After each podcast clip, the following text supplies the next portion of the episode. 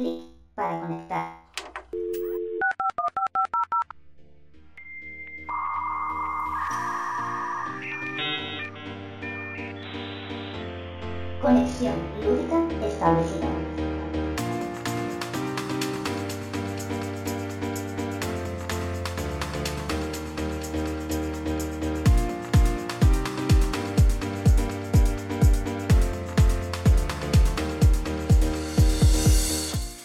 Por cierto, mm, mm, caballero, eh, estoy muy enfadado con usted. Y dígame por qué. ¿Por qué? Y yo, eh, no puede ser que cada vez que grabemos tengas un problema y no podemos grabar. Hombre, los, los problemas no son solo técnicos, pero soy así desde pequeñito. es broma, que estamos en directo, mismo. Muy buenas, caballeros. Esto es Conexión Lúdica. Y al otro lado, haciéndole una encerrona nada más darle a grabar, tenemos a Roberto Guismo desde Gijón, Asturias. Muy buenas. El Puerto Rico está, está superado. tengo, que, ¿Por tengo que decirlo, que en el programa anterior no, lo había, no me había metido con el Puerto Rico. Pues estás perdiendo facultades y solo llevamos siete episodios con este. Me, me estoy haciendo mayor, me estoy haciendo mayor. Hay yo, que yo ver. creo que o el manzanazo que me dio mi primo de pequeño o, o demasiado oxígeno de pequeño. Joder, claro, bueno, allí así, un oxígeno ¿qué muy puro.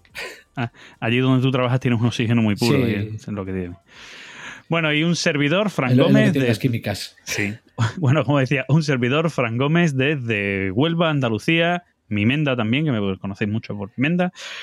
Y bueno, nos vamos al séptimo episodio de Conexión Lúdica, el 007, que es licencia para grabar.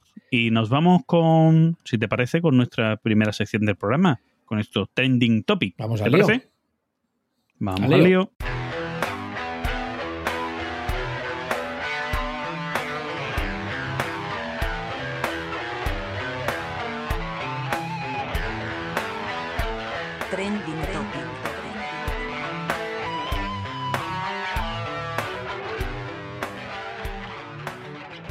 Trending Topic de esta semana. Bueno, este lo he puesto yo y eh, quiero ser corto. Eso en nosotros es, es curioso. Bueno, yo mucho no voy a poder, no voy, a- no voy a participar, o sea que Bueno, esto es casi, casi una monoeditorial porque prácticamente es mío. Casi una queja que ya he dado en muchas ocasiones, me voy a repetir, pero me, me gusta darla, ¿vale? Bueno, eh, nosotros lo hemos llamado como, como título, las editoriales son canales de noticias, ¿vale? Y voy a ello.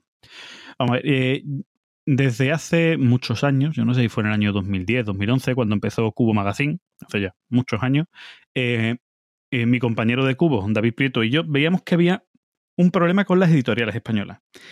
Y es que eh, no daban información, no tenían unos buenos medios para informar a los unos buenos medios, que eso es muy redundante. No tenían un buen sistema para informar a los medios que dábamos noticias sobre el mundo de los juegos de mesa. ¿Vale? Es cierto que la mayoría, sobre todo en aquel tiempo, de los medios que había éramos aficionados, no había medios profesionales, aunque algunos medios pudieran ser muy profesionales a la hora de ejecutar esa, esa afición que tenían de, pues, de dar noticias o transmitir cosas del mundo lúdico del juego de mesa modernos. Eh, bueno, eso es una queja que llevo trayendo desde hace muchos años, que las editoriales, bueno, pues que no hacen unos buenos newsletters para medios, que como muchos los medios se pueden apuntar mismos newsletters que hagan para, para público normal. Y bueno, eh, eso normalmente lo que hace al final es eh, repercutir en una merma de calidad en el mundo general de los juegos de mesa en España. ¿Por qué? En el momento en el que las noticias se pueden dar desde distintos puntos de vista, los distintos medios pueden dar su punto de vista de una misma noticia, eh, haciendo además mención o hincapié en cosas distintas de la misma noticia. Ejemplo, eh, Debir anuncia un juego, ¿vale? Y cuando ellos lo anuncian en su web, en sus redes sociales o en su web, los otros medios lo anuncian. Y no lo anuncian con las mismas palabras, que es lo que pasa cuando no dan información ninguna a los medios. Yo puedo ver que Debir ha anunciado que va a publicar el juego 8-bit, por ejemplo, y puedo decir, oye, Debir va a publicar el juego 8-bit que va a llevar estos tres juegos dentro y que tienen forma de, de, vi- de videoconsola mm, retro tipo Super Nintendo de su día y el juego son adaptaciones de estos videojuegos.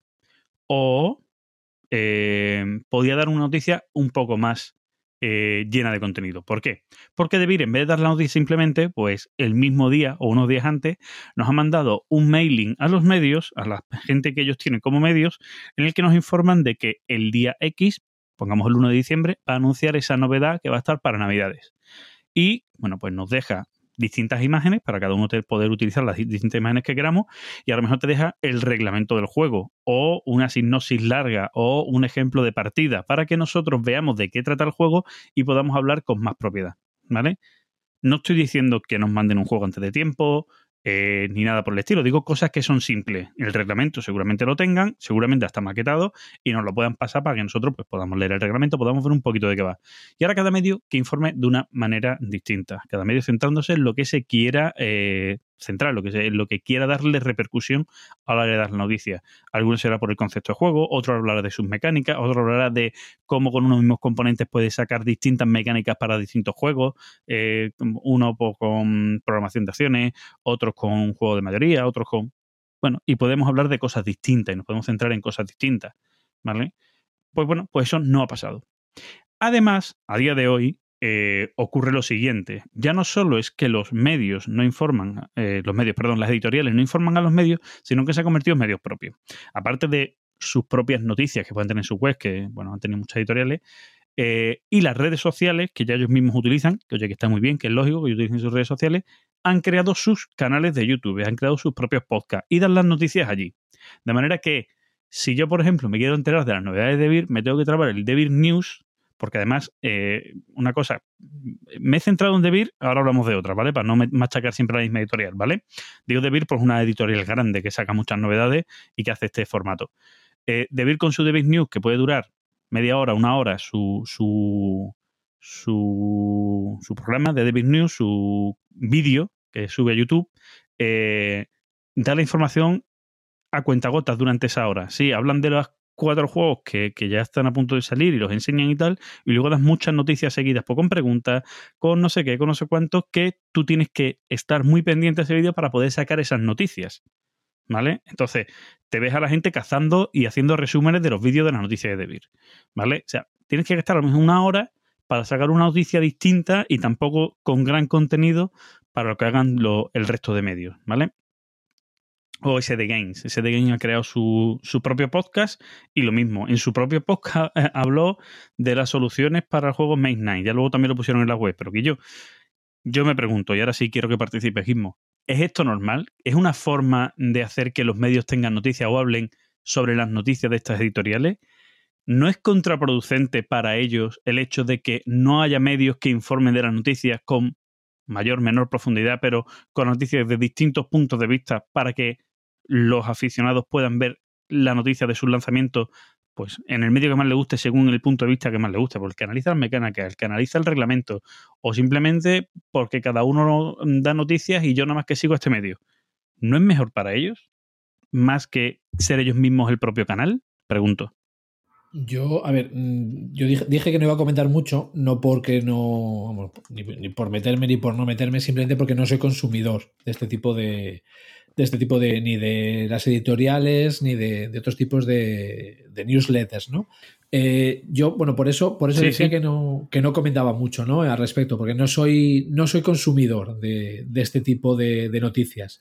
Eh, yo la información que, busco de los juegos o cómo me llega es a través de, otros medios, ¿no? Ya directamente en la BGG o, o bueno, a veces mirando, mirando en Kickstarter. Pero sí que me parece me parece bien que las editoriales tengan sus canales, ¿vale? Por supuesto que me parece bien. Pero yo creo que habiendo otros medios de comunicación que se dedican a las noticias, pues hombre, aparte que llegan a más gente, ¿vale? Eh, pues me parecería, digamos, también correcto que lo, que lo hiciesen. Y ya digo que tampoco sigo ni, ni las editoriales, o sea, ni los medios de, de comunicación de las, de las editoriales, ni este otro tipo de medios de comunicación estilo Cubo Magazine, ¿vale? Es el único que conozco. Sé que hay más, pero bueno, aunque sea tuyo, ni siquiera sigo Cubo Magazine. O sea, no. Por eso no, no comento demasiado, porque no soy el, el perfil objetivo de, de, esta, de, esta, de este tipo de medios de comunicación. Aunque sí me parecería correcto que, vamos, y más que correcto, incluso acertado, que colaborasen un poco con, con esos tipos de medios que dan noticias, ¿eh? digo, no blogs, no podcasts, eh, no, digamos, eh, canales en concreto, sino medios de comunicación de noticias. única y exclusivamente noticias. Sí, bueno, ya ves que, que hay otros medios que sí lo hacen y que lo hacen bien, ¿vale? Que tenemos, eh, bueno, lo hacen bien, o lo, lo hacen de manera de la manera lógica, como se hacen en otras disciplinas, en otras disciplinas o en otros en otros campos, ¿vale? Como puede ser de la tecnología. Ahí está, ¿no? Aquel momento tan criticado que fue el de Wispan, que maldito mail pues dio copia a todo el mundo para que todo el mundo pudiera probar y todo el mundo pu- pudiera hablar del juego en un mismo Sí, momento. lo que, lo que pasa es que yo eso lo veo diferente. móviles. Eso lo veo diferente. Porque digamos lo de Wispan Sí, es pero- una publicidad sí, pero concreta no- de un juego. Sí, sí, sí, pero me refiero, eso, eso tiene que ver, eso es parte de, de una buena campaña, ¿vale? Es decir, cuando se lanza un nuevo dis- dispositivo electrónico, tipo móvil o algo, ¿vale? Eh, se les mandan a las distintas webs de tecnología, a los distintos blogs de tecnologías punteros, Shataka, etcétera, etcétera, se les mandan eh, copias, copias para que lo prueben y lo devuelvan incluso, ¿vale? Y se le hace lo que se llama un embargo a la noticia, es decir, oye, toma, pruébalo, prepárate un vídeo, prepárate un análisis y eh, no lo puedes sacar hasta este día. Vale, pues ya está, pues la gente recibe, prueba, es más, gente que prueba los móviles, lo prueban a lo mejor durante un mes, ¿vale? Para ver distintas cosas, calidad de llamada, no sé qué, y luego pues eso, bueno, no sé cuánto, hemos, tenido, hemos podido estar disfrutándolo por dos semanas previas al lanzamiento y os podemos decir nuestra experiencia en esas dos semanas, pum, ¿vale? O sea, eso es lo lógico. O sea, todo el mundo que va a hablar, o todo el mundo que habló eh, de Wispan lo hizo con propiedad. Luego podemos entrar en otra parte distinta que es el eh, me han regalado el juego y por lo tanto hablo eh, Tengo que hablar bien. tengo que hablar bien. Bueno, eso es, estamos en un mundo, entre comillas, ¿no? Los canales, sobre todo para los youtubers, que fueron los que recibieron estos juegos y algún podcaster, eh, estamos en un mundo nuevo todavía, en el juego de mesa, donde posiblemente estas cosas pasan. Los de tecnología, la gran mayoría de las veces, no reciben la tecnología gratis. Se la prestan, la prueban y la devuelven. ¿Vale? ¿Qué significa? Que ellos lo quieren para, eh, para hablar en el medio de él, no es porque digan en algo. Por lo tanto, pueden criticarlo. ¿Vale? Como no me voy a quedar con nada, como estoy haciendo un trabajo de promoción, la promoción lo hago como yo quiera. ¿Vale? Pero bueno, eso, eso es sí. otro apartado distinto que podríamos hablar en otro, en otro trending topic distinto. Sí. Aquí hablaba más de eso, ¿no? De, de la falta de información para los medios por parte de las editoriales. Eh, luego hay, te digo, hay gente que lo hace entre comillas bien. Tampoco, tampoco a lo mejor del todo bien, sino que sí van a los medios, a los distintos canales, podcast y demás, y sueltan noticias. Creo que tampoco es la fórmula, pero bueno, lógico, si están en un medio, pues que sueltes alguna noticia nueva, vale. Pero que no sea esa la fórmula. Es Sí, decir, que que- para enterarme de las novedades de tal editorial, no tengo que esperar que vaya al canal de tal para que dé sus noticias. Al final lo mismo. Oye, vale, sí, si vas a ese canal, a lo mejor te guardas una noticia para esa entrevista y la sueltas ahí y guay. Pero ahora enterarme de todas tus publicaciones durante lo que queda de año, la mitad de año que queda, porque vas a ese canal y lo dices, pues tampoco, tampoco me parece que sea la más acertada. ¿Vale? Que no porque un canal sea más que otro, menos que otro. Que no quiero decir eso. Quiero decir que a lo mejor lo suyo es te guardas una noticia para ese canal, pero el resto lo vas pasando a los, a los distintos medios para que puedan hablar. Sí, Y yo creo, una especie de bombazo exclusiva, ¿no? Sí, de pero claro, te guardas una que está bien, que puede quedar bonito, ¿vale? Para, para dar esa primicia, ¿vale? Por cierto, la palabra primicia es una pelea que he tenido con mucha gente. Primicia. Exclusiva es cuando tú das la noticia y yo no la puedo dar. Ahora, si tú la das antes que yo porque eres el primero en tenerla, eso se llama primicia, no exclusiva. ¿Vale? Exclusiva es porque tengo la foto de la mm, Ana Obregón en la playa y solo la tengo yo y soy la revista Hola. ¿Vale? Y nadie más la puede tener porque está prohibido que las publique y las fotos las tengo yo. Os jodéis, exclusiva. ¿Vale? Ahora, si eres el primero, se llama primicia. Y pri- pri- que también puede ser de primo. Porque puedes estar haciendo el primo el primero de todos. Sí. Eh, pero no, es, es verdad, es eso. Pero, pero es un concepto que la gente siempre. Yo creo que la gente se lía, ¿vale? Es decir, en exclusiva, damos la noticia en exclusiva. No, la he dado yo después. Ya no es exclusiva. Ya es primicia, Claro. ¿vale?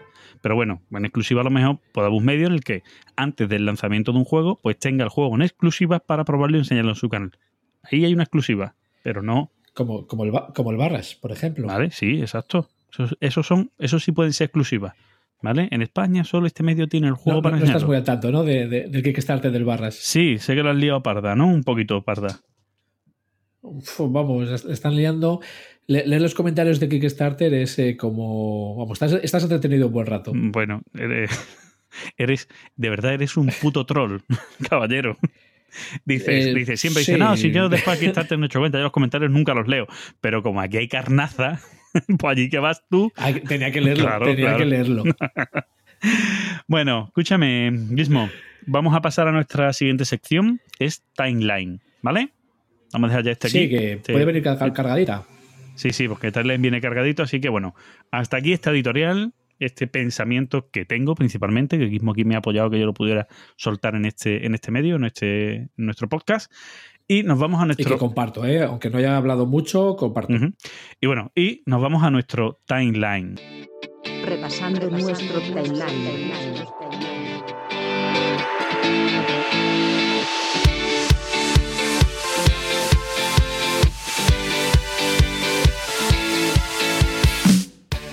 Bueno, ya nos vamos a nuestra sección de timeline para hablar de estas eh, partidas, ¿no? Estos juegos que hemos jugado estos 20 días casi, porque hemos Sí, tardado un poquito más en grabar de la cuenta, ¿no? Los, los trocitos de madera que hemos tirado por la mesa. Sí, bueno. Eh, Gizmo, tú, tú tienes más juegos que yo, porque yo prácticamente eh, he sido monotemático en estos, en estos días atrás, jugando a prácticamente nada más que dos juegos. Lo he ido alternando, ahora contaré por qué. Además, en modo solitario. Tú tienes más juegos que yo, si te parece, empieza, empieza tú, ¿vale? Yo casi, no sé si. Porque a ver, yo, yo lo tengo. eh, He venido de la CLBSK, ¿vale? Ha sido la. Hace semana y media y la lista que tengo es, es enorme. Entonces, eh, yo hoy, a diferencia igual de otros programas, no voy a entrar demasiado en cada uno, pero sí voy a mencionar y voy a dar una sensación de cada uno, si te parece. Entonces, quizá, si tú, te vas, a, digamos, a. Te vas a esforzar más, ya sabes que yo soy el vago. Eh, igual empieza tú con lo gordo, si quieres, y luego hago yo un listado a chorrón. Vamos, no sé cómo lo ves. Vale, bueno, si te parece bien, ¿vale? Vale, me parece, me parece guay. Hago Sí, sí, hago yo mis dos del tirón y luego tiras tú. Exacto, y tiras tú con el resto. Bueno, mira, yo llevo un periodo, mi, mi mujer ahora está en un tipo de jornada en el que, bueno, eh, todas las tardes estoy yo solo en casa y tal. Entonces me he puesto a jugar a juegos en modo solitario, ¿vale? Eh, a dos de ellos. Te voy a hablar de esos dos juegos. Voy a empezar hablando de Imperia Assault, ¿vale? Eh, no a mucho, no a mucho, ahora unos tres meses creo, ¿no? Salió la aplicación de Imperia Assault por fin en español. Estaba antes en inglés y salió en español. Y con esa excusa dije, bueno, voy a revisitar el juego, que lo tengo que me gustó mucho, que en su día mi mujer y yo hicimos la campaña entera y jugamos todas las noches al, al juego. Y eh, lo he revisitado. Yo no sé si tú has llegado a probar este juego, yo sé que no está dentro de tu target de, de juegos. Eh, a ver, sí, pero no. Es Star Wars. ¿Vale? Entonces me lo compré en inglés en su día, en plan de capricho de cumpleaños. O sea que no es tu target y te comprado fue en inglés. El tiempo fue pasando. Bueno, el, el- a ver, el idioma no, no. No sabía todavía que salía en castellano, ¿eh? O sea. Y lo que sé que lo acabé vendiendo, ahí con vistas. eh, El uso de mí, entre comillas, fue un. Venga, me lo compro porque este para jugar con el peque, dentro de 5 o 6 años, igual me vale. Pero al final necesitaba sitio y por pereza de reglas y teniendo el Rebellion, pues yo lo acabé largando. Sí, bueno, son dos juegos muy distintos, este y Rebellion, verdaderamente. Pero bueno, sí, sí. sí, sí. Lo que sea, bueno. Rebellion sí entra, es Star Wars y sí entra dentro de mi perfil. tu target. Bueno, eh, vamos a empezar. Star Wars Imperial Assault es un, es un juego que es una reimplementación de lo que es el juego Decen, que también es de Fantasy Flight Game. Ambos dos juegos son de Fantasy Flight Game. Aquí en España nos llega por, o nos llegó por Edge, ahora llega por Fantasy Flight Game España. Bueno, está diseñado por, bueno, mm, Cory Koniezka, que está ahí en medio siempre, y por Justin Kempening y Jonathan Jim. Timberlake. No. Kempening. Timberlake es el actor, mamón. No, No, la no me rayes, no me rayes. Que estoy, que estoy diciendo nombres raros, no me rayes, Gizmo. ¿Vale? Eh, como artista gráfico, pues hay un montón de artistas gráficos, ¿vale? Eh, entráis en la ficha y lo veis. Pero bueno, estamos hablando de un juego de. El juego te dice que es de 2 a 5 jugadores, pero ahora con la. Con la. mm, Con la. Joder, Francisco, con la aplicación, con la app, puedes jugar un solo jugador, ¿vale? Por lo tanto, ahora ya tenemos un rango de 1 a 5 jugadores. Tiene una duración de entre 60 y 120 minutos. Dicen que es a partir de 14 años y que, bueno, tiene un peso, una complejidad media alta de 3,29 sobre 5 en la BGG. Eh, el juego tiene muchas expansiones, como todos estos juegos temáticos de la línea de Fantasy Flight Games, eh, en el aspecto de que tiene un juego base que da mucho de sí, mucho, muchísimo de sí, ahora hablamos un poquito de eso, pero luego tienes un montón de expansiones, bueno, expansiones de caja completa porque te traen más aventuras, más historias, más expansiones pequeñas que son simplemente personajes que, te trae el juego, ¿vale? Eh, aquí en Imperial Assault, cuando lo sacan, eh, sacan un, un sistema de juego nuevo, ¿vale? Eh, dentro del Decen, pues tiene el modo normal, mazmorreo, por entendernos, pero aparte tienen un modo de juego que se llama el duelo, ¿vale? En el que un jugador juega contra otro, ¿vale? Tipo puntos, se- seleccionas tus cartas de, de personajes, tus miniaturas y, bueno, tenéis un enfrentamiento X. Uno lleva al Imperial, otro lleva a los rebeldes y un enfrentamiento X, ¿vale? Entonces, cuando tú compras una, una miniatura nueva, dentro de esas pequeñas expansiones, ¿no? Los, los líderes, o no me acuerdo cómo se llamaban en el Decen, eh, los tenientes, una cosa así, ¿no? Del Decen, que son su miniatura, siempre te trae. Un- era uno. Sí, siempre te trae un escenario eh, de duelo, ¿vale? Aparte que lo puedes utilizar dentro de la campaña, pues te trae un escenario de duelo, ¿vale? Por lo tanto, por lo menos un escenario, lo que es una aventura, uno o dos, porque creo que es una página doble, uno o dos escenarios de duelo. Por lo tanto, tienes algo más. Y lo típico, pues trae cartas que puedes añadir para, para muchas cosas en el juego. Bueno, como digo, yo es un juego que en su día disfruté muchísimo, mucho, muchísimo con mi mujer, lo jugamos, jugamos bastante, ella jugaba con los rebeldes, yo con el imperio, Eh, hicimos la campaña entera, lo, lo hemos jugado mucho. Nunca hemos jugado, yo nunca he llegado a jugar al juego en su versión, el duelo. Ahora estoy diciendo a mi mujer que, quiero probarlo. Y ahora lo estoy jugando yo solo, en modo solitario, con la aplicación, ¿vale? Antes de hablar de la aplicación en sí, de cómo la aplicación integra el juego, cómo juegas con la aplicación, sí quiero decir que este juego fue uno de los primeros juegos de Fantasy Flight Game que yo vi que traía las reglas divididas en varias reglas. Trae un reglamento de guía de inicio rápido, trae una referencia de reglas, trae un manual de campaña y trae un manual del duelo. O sea, está el juego dividido en cuatro reglamentos. ¿Qué es lo que conseguían con eso en el juego y que me parece un gran acierto? Tú podías comprar el juego Imperial Assault, 100 euros prácticamente de precio de venta público recomendado, 90 80 si lo comprabas en tienda, 85 una cosa así si lo comprabas Sí. en tiendas online con descuento. Por, por ahí andaba, sí. Tú podías coger el juego dos personas no muy aficionadas al, juego, al mundo del juego de mesa, algo siempre hay que conocer, pero no muy aficionadas, podían coger el juego, abrirlo, ¿vale? Destroquelarlo y en media hora podían estar jugando al juego. Con la guía de inicio rápido, que es una especie de tutorial que te enseña a jugar, ¿vale? Poco a poco va añadiendo cosas distintas, en el escenario va añadiendo cosas distintas para que tú vayas aprendiendo cosas distintas, las interrupciones, no sé qué, y aprendes a jugar. Y la verdad es que eso estaba muy bien en el juego, a mí me pareció un acierto.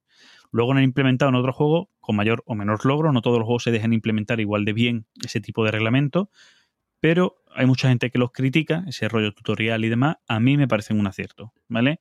Es cierto que los que somos jugones normalmente el tutorial nos puede saber a poco esas primeras partidas, pero es cierto que me parece un acierto mirándolo desde el punto de vista de si alguien se compra el juego este, si yo se recomiendo a alguien que no está en jugón, lo puede, lo puede jugar del tiro. No va a necesitar que vaya yo a explicarle el juego, que vaya alguien que lo conozca a explicarle el juego, ¿vale? Eso me parece fantástico. Pues ahora con la aplicación todavía es más fácil, porque tú abres el juego, pones la aplicación y la aplicación te enseña a jugar, ¿vale? Te hace un tutorial y te enseña a jugar completamente. Los movimientos, entender a la carta de personaje, todo. Te enseña a jugar todo. Entonces la verdad es que eso está muy bien. De por sí, a mí lo que más me ha rayado, después de saber jugar muy bien al juego, porque lo he jugado bastante, es que cambian algunos conceptos de regla. Si tú llegas de nuevo al juego y empiezas con la aplicación directamente, vale. Pero si no, tienes reglas que te chocan, ¿vale? Hay dos o tres detalles en el juego que te chocan. La forma de recuperar o de em, quitarte daños descansando, etcétera, etcétera. Cosas que ahora no puedes hacer con la aplicación. Lo haces de otra manera. Con la aplicación consigues más objetos y utilizas pues los, los packs de medicina, los medipacks, estos de marra y te cura. Bueno. Vámonos a cómo está adaptado la aplicación. ¿Vale? Bueno, eh, la aplicación está para dispositivos móviles, tablets y eh, está en Steam. Yo en este caso lo uso desde Steam para utilizarlo desde el, desde el ordenador. Y eh, la aplicación va a rebufo de lo que fue la aplicación del Mansiones de la Locura, es decir, tú vas a ver el tablero y tal, pero no vas a manejar los muñecos. La aplicación no te maneja los muñecos, no sabe dónde están los héroes y una vez que aparecen los malos, no saben dónde están los malos luego cuando se mueven. Pero sí te deja unas órdenes claras para que tú puedas mover esos muñecos. Te diga, ataca al, al rebelde más cercano, o ataca al rebelde que esté más sano, o ataca a este rebelde, porque el juego sí sabe qué figuras de héroes de rebeldes estás utilizando. Entonces sí, te, sí tiene unas indicaciones. Muévete hasta 4 y si puedes ataca este. Si no puedes, muévete dos para atrás para mantenerte mínimo a 3 de distancia. ¿no? Te explica el juego así algunas cosas y, y te ayuda. Luego le da mucha versatilidad a los malos, porque en vez de jugar simplemente con la carta de una figura del imperio, que es Sota Caballo Rey, ¿no? Siempre hace lo mismo, te la vas modificando un poco el juego conforme tú vas jugando. Y eso también está muy bien. ¿Vale? Te cambia los tipos de prioridad, aunque manejes los mismos tipos de dados que vas a lanzar y tal, sí te cambia a lo mejor las prioridades que utilizas, es decir, si sacas rayo, que es una especie de comodín que hace cosas, pues normalmente en la cara de personaje un primer rayo es uno de más de daño, el segundo rayo es quitarle un bloqueo, tal, pues aquí te lo va cambiando siempre. Y eso está muy bien también en el juego. Incluso le puede cambiar armas a los malos. Está, eso está guay, ¿vale? Yo lo estoy jugando ahora, estoy jugando la aventura y estoy añadiendo los packs de expansiones que tengo del juego. Y la verdad es que el juego te va, te va añadiendo, implementando esas cosas y está guay, ¿vale? Porque tú antiguamente cuando jugabas la campaña, tenías que jugar la campaña de la caja básica y luego jugar la campaña de los escenarios que tuvieras pillado. La aplicación, tú le dices qué cosas tienes y te lo va metiendo todo, ¿vale? Te mete los malos nuevos, te mete las cosas nuevas, y la verdad que eso está muy guay. es decir, que tú estés jugando el segundo escenario de, la, de tu primera campaña y estés utilizando miniaturas y enemigos de eh, la tercera expansión del juego, ¿vale? Te lo integra todo mucho más. Por lo tanto, mola. Si lo tienes, el juego lo integra, si no lo tienes, pues no te lo pide. ¿Vale? Por lo tanto, el juego te va a hacer una campaña mucho más larga aprovechando todos los recursos que tú tengas. Y quieras que no, eso mola, ¿no? Yo veo positivo ¿eh? lo de la aplicación. Sí. Luego la aplicación em, tiene, bueno, e, esta todavía no, pero supongo que se lo harán, ¿vale? Eh, en el. No hace mucho lo hablamos tú y yo, creo, también, cuando estábamos hablando de, de las aplicaciones de juegos y de cosas. El. No me acuerdo cómo se llama, el del Señor de los Anillos. Viajes por la Tierra Media, ¿no? Creo que se llama. Eh, el de Viajes por la Tierra Media. ¿Eh? No, el Middle Quest no, el nuevo que ha salido, el nuevo que ha salido que también es tipo este tipo de juegos, tipo Dungeon Crawler, pero de Señor de los Anillos, que ha sacado Fantasy Flight Game ahora, eh, creo que se llama Viajes por la Tierra Media. Que también tiene aplicación. Ah, me quiere sonar el nombre, sí. Sí, sí. También tiene aplicación el juego. Es más, la gente le choca, el juego no tiene, no tiene dados para lanzar y tal, sino que tiene un sistema de cartas, ¿vale? Para, para resolución de los, de los combates, ¿vale? En vez de dados, como han tenido estos juegos clásicos. Bueno, pues eh, esta, esta aplicación lo que tiene son eh, DLCs, porque se suele decir DLCs de los videojuegos. Es decir, en vez de tener tú más componentes físicos del juego que te vayas comprando, lo que la aplicación te deja es comprar un pack en la aplicación para tener más cosas. ¿Vale? Creo que también está bien. En Imperial Soul creo que está todo incluido, no tienes que pagar más nunca. ¿Vale? Pero en este, pues, sin tener que sacar tantas expansiones del juego, con las mismas herramientas que tiene, los mismos componentes que ya tiene el juego, te dan más cosas, más campañas, por decirlo de alguna manera. Y la verdad que eso está guay, ¿vale? Son cosas que, están bien. Y yo creo que hasta aquí, excepto que tú me te quieras preguntar algo, hasta aquí dejo de hablar ya de Imperial Soul, que creo que ya he hablado bastante. Bueno, no, he explicado mucho las mecánicas, no he explicado mucho este tipo de cosas. Si quieres me meto y la explico, ¿vale? O hago un resumen rápido. ¿Sí? ¿Le doy? No, digamos, el, o, pasamos al siguiente, digamos, el tema de mecánicas. Yo es que, bueno, perdón, ¿eh? yo es que no soy muy partidario del tema de mecánicas. Porque, bueno, al final de cuentas lo tienes, ¿no? En otros sitios para leer. Me gusta, digamos, de momento, como lo que me, lo que me has contado. A ver, no es muy difícil que este juego a mí me guste. Por mucho que sea un Dungeon Crawler, que no sea mi perfil, es Star Wars. Entonces, a ver, eh, quieras que no, eh, Star Wars te tira. Sí me dio pena venderlo en su día yo creo que si ahora lo.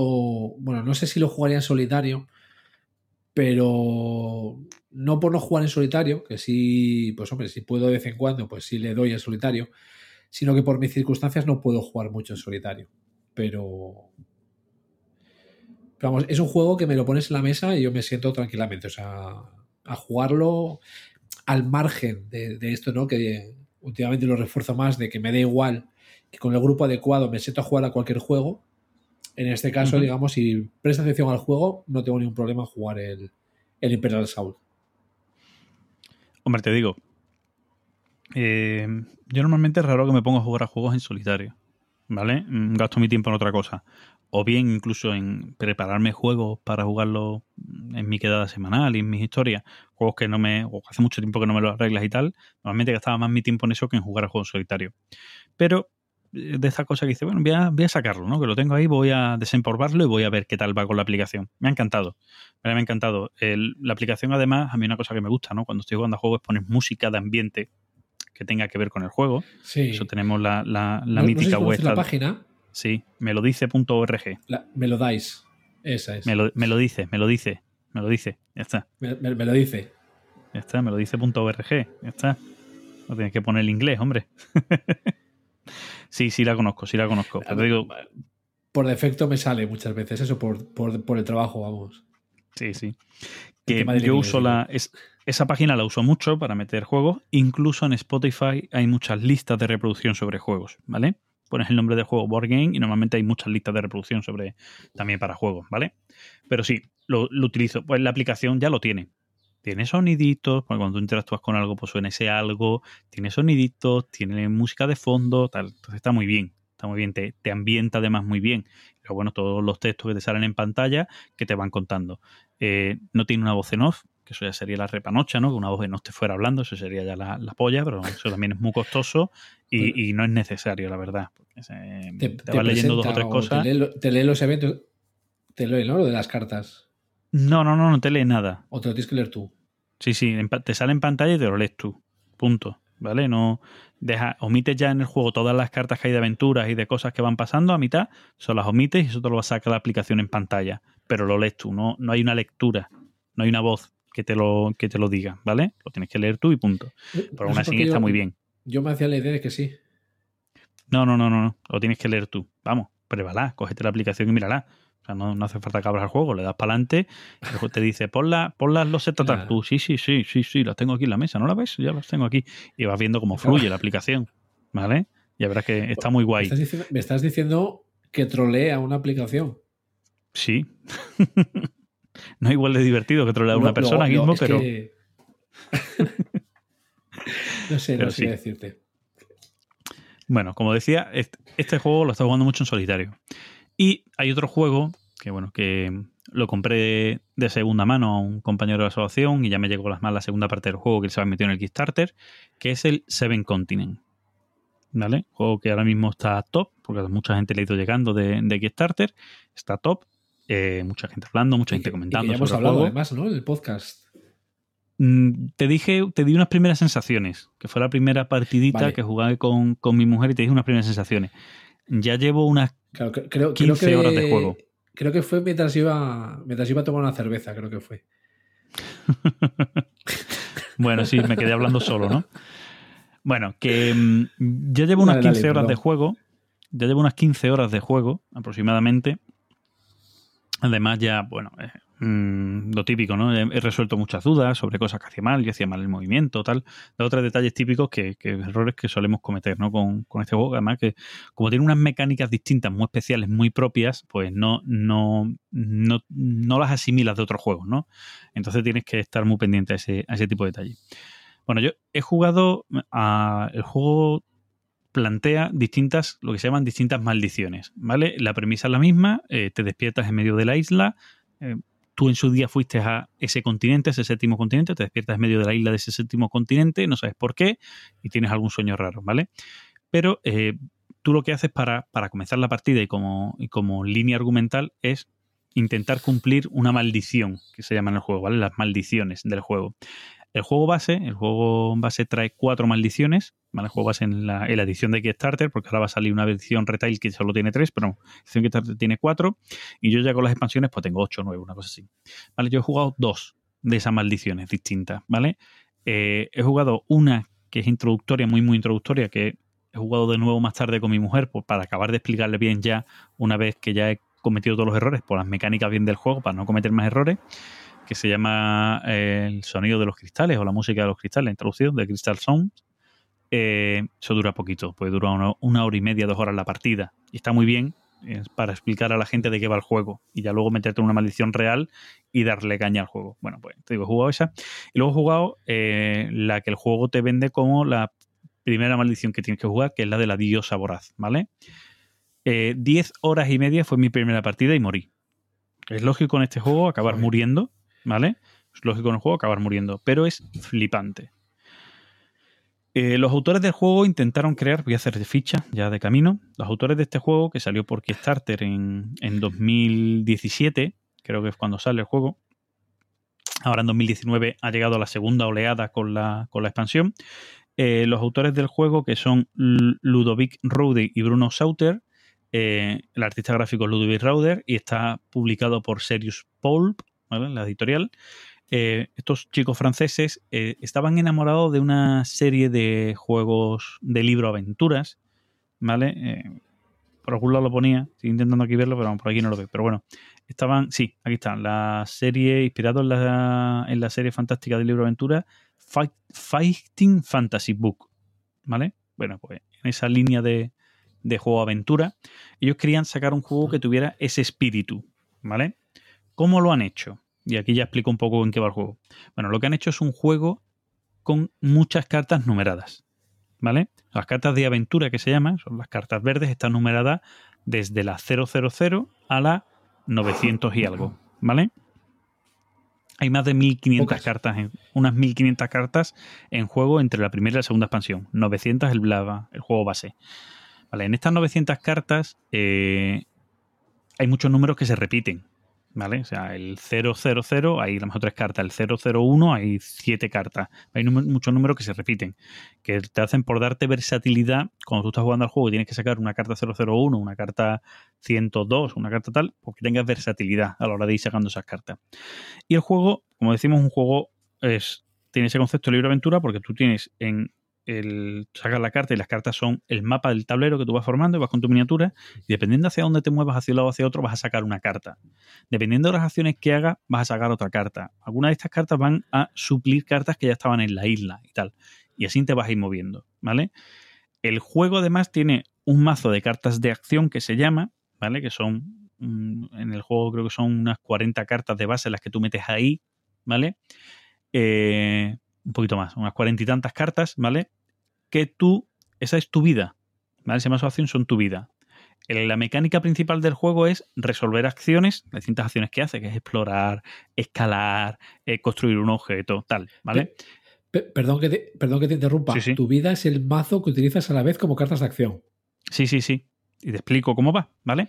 Cuando tú vas a hacer una acción, la que sea, el juego te dice, necesitas gastar mínimo dos cartas y conseguir mínimo una estrella, un acierto, ¿vale? Entonces, tú sacas las cartas y las cartas tienen estrellas completas, medias estrellas que con dos cartas se unen y forman una estrella, dos estrellas, un número 7, que son estrellas 7, que tienes que tener algo que te active que las estrellas 7 las puedas conseguir para resolver la resolución, ¿vale? Cosas así.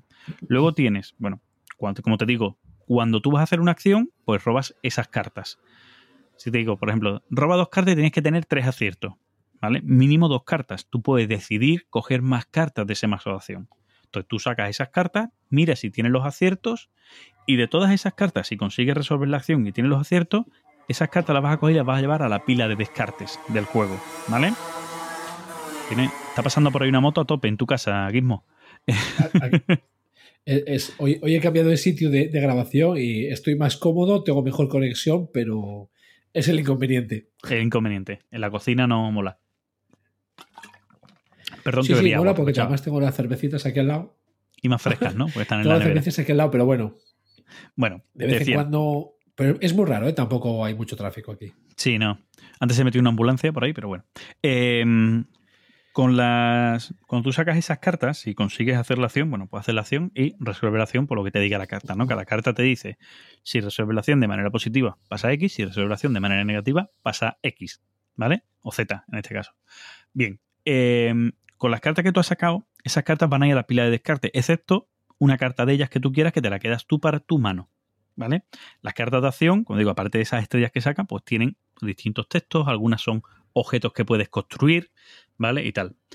Eh, tú vas poniendo las, car- las cartas que usas van a la pila de descarte. Cuando tu mazo de acción se acaba, ¿vale? Dentro de ese mazo de acción hay algunas cartas que son las cartas de maldición. Cinco cartas de maldición, ¿vale? Tiene que haber mínimo. Si, estás jugando al juego, tú lo puedes jugar a una maldición o a varias maldiciones. Si hay más maldiciones, para más, más de cinco cartas de maldición, ¿vale?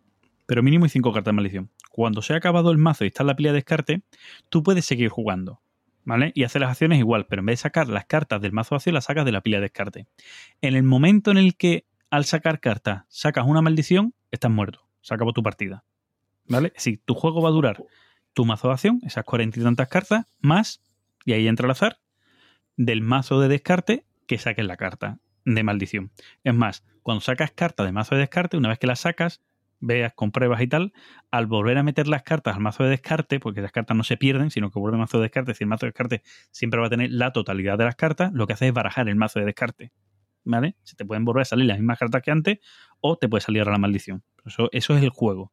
El fin no está medido. Tú lo sabes, me quedan 10 cartas. Uh, en esas 10 cartas tienen que estar maldiciones. No, están todas las cartas y cuando al azar le diga que se haga una maldición de todas las cartas, se acabó tu partida. Que es como morir lógicamente después de 10 horas y media, pues recorriendo la isla. En el juego, cuando tú vas recorriendo la isla, dentro de las cosas que tú puedes hacer, las mecánicas y tal, no puedes explorarlo todo, ¿vale? Eh, el juego te da muchas opciones, cada cartita te da muchas opciones, pero tú no puedes explorarlo todo porque se te agota el mazo, ¿vale? Yo digo, cada vez que haces una acción, gastas cartas, cada vez que te mueves de una carta a otra, gastas cartas. Luego también tienes que construir objetos que son súper importantes. Objetos son cartas de estas cartas de acción que van saliendo que eh, para construirlo, por ejemplo, para construir una balsa, pues necesitas eh, madera y cuerda, ¿vale? Pero la puedes construir sin madera y sin cuerda, entre comillas, sino que te va a costar más localizarlo en la isla. Y si lo vas a construir en...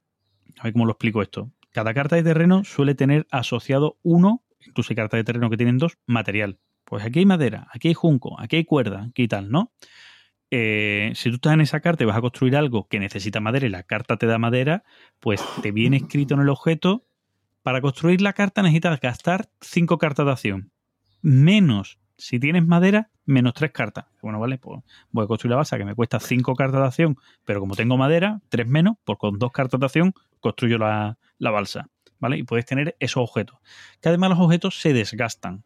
¿Vale? El objeto cuando tú lo construyes le pones un dado encima con un número, entre el 1 y el 6, que son las veces que puedes usar ese objeto. Una vez que se gastan, se pierden y también van al mazo de descarte. ¿Vale? Te digo, con estas acciones en el juego, tú vas explorando las cartas y demás. Y cuando digo explorando las cartas, explorarlo de verdad. Porque hay en, los gráficos de la carta, en el diseño de la carta, pues a lo mejor tú ves unas pisadas y dices, hostia, pues voy a seguir las pisadas que a lo mejor es por aquí por donde tengo que ir. O a lo mejor ves una pisada de animales y dices, hostia, el juego es muy importante cazar. Es una de las cosas importantes del juego que más o menos como spoiler se puede decir. Cazar en el juego significa, uy, tú ves hay animales y hay una acción distinta que es explorar y además explora y ves un resto de animales y puedes cazar y te da la opción de cazar. Cuando cazas, consigues cartas de trozos de carne que cuando te las comes lo que haces es coger tres cartas, por ejemplo, del mazo de acción de descarte y volverlo al mazo de acción. Es recuperar vida. Eso es súper importante cazar porque es recuperar energía. O sea, está muy tematizado, ¿vale? Es coges de la, energía que había gastado y recuperas energía. Más acción es la energía del personaje hasta que muere. Por lo tanto, es súper importante cazar para recuperar energía. Te digo, el juego en ese aspecto está muy bien tematizado. Y cuando digo explorar, como decía, de explorar bien las cartas, el juego te trae una lupa, Gizmo. una lupa cuadrada del tamaño de una carta porque física, porque tienes que mirar muy bien las cartas. ¿Vale? Son, claro, son cartas pequeñitas, son cartas de 80 por 80, ¿vale? De 8 centímetros por 8 centímetros, para que nos entendamos. Y a lo mejor en la carta hay escrito en la corteza de un árbol un número, que es el número de otra carta. ¿Vale? Si tú lo descubres en esa carta, hostia, mira, aquí hay un número escondido, tal. Sacas la carta del número que te dice, por ejemplo, 114, sacas 114 y te dice abajo la carta, si vienes de la 36, bien. Dice, sí, está en la carta 36, donde yo encuentro 114, ah, bien, entonces la puedo sacar. Cosas de ese tipo, ¿eh? O sea, es impresionante. El juego tiene un montón de detalles impresionantes. Cartas que cuando las sacas son puzzles ¿vale? Puzzle directamente, que tienes que hacer algo y que según resuelvas o creas que resuelves, pues te manda una carta o a otra, que la cagas.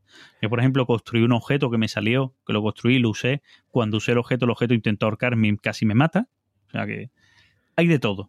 Hay de todo. El juego es impresionante. O sea, es una experiencia que yo hace tiempo que no eh, me, enamoraba tanto de un juego. De las sensaciones que me daba a la hora de jugar. Me gusta, me gusta escucharte del juego. ¿eh? eso, eso eso sí es cierto. Pero este sí que es que creo que sería complicado que yo me sentase a jugarlo. Este sí que no lo veo. O sea, lo de, la, lupa me rompe. O sea, a ver, me rompe. Me parece un detalle muy guapo para disfrutar el juego. Pero, a, ver, como decíamos al principio. Verdaderamente no es necesaria. No es necesaria. Tú la carta, cuando te digo que ve un número, no te hace falta utilizar la lupa. Pero la lupa ayuda a que lo veas todo mejor. Claro. Sí, sí, no, pero es simplemente que no es mi perfil de juego, pero 100% que no es mi perfil de juego. Y lo veo sobre todo, yo creo que para jugar en solitario, como mucho entre dos para. Pues bueno, para. Dos que tengas, digamos, como. No sé cómo explicarlo, ¿no? Pero igual como bastante tiempo y que vayáis juntos disfrutando del tema. Para más de eso, yo no lo vería. Pero claro, también te digo que no es mi perfil. de juego, ¿eh? O sea que.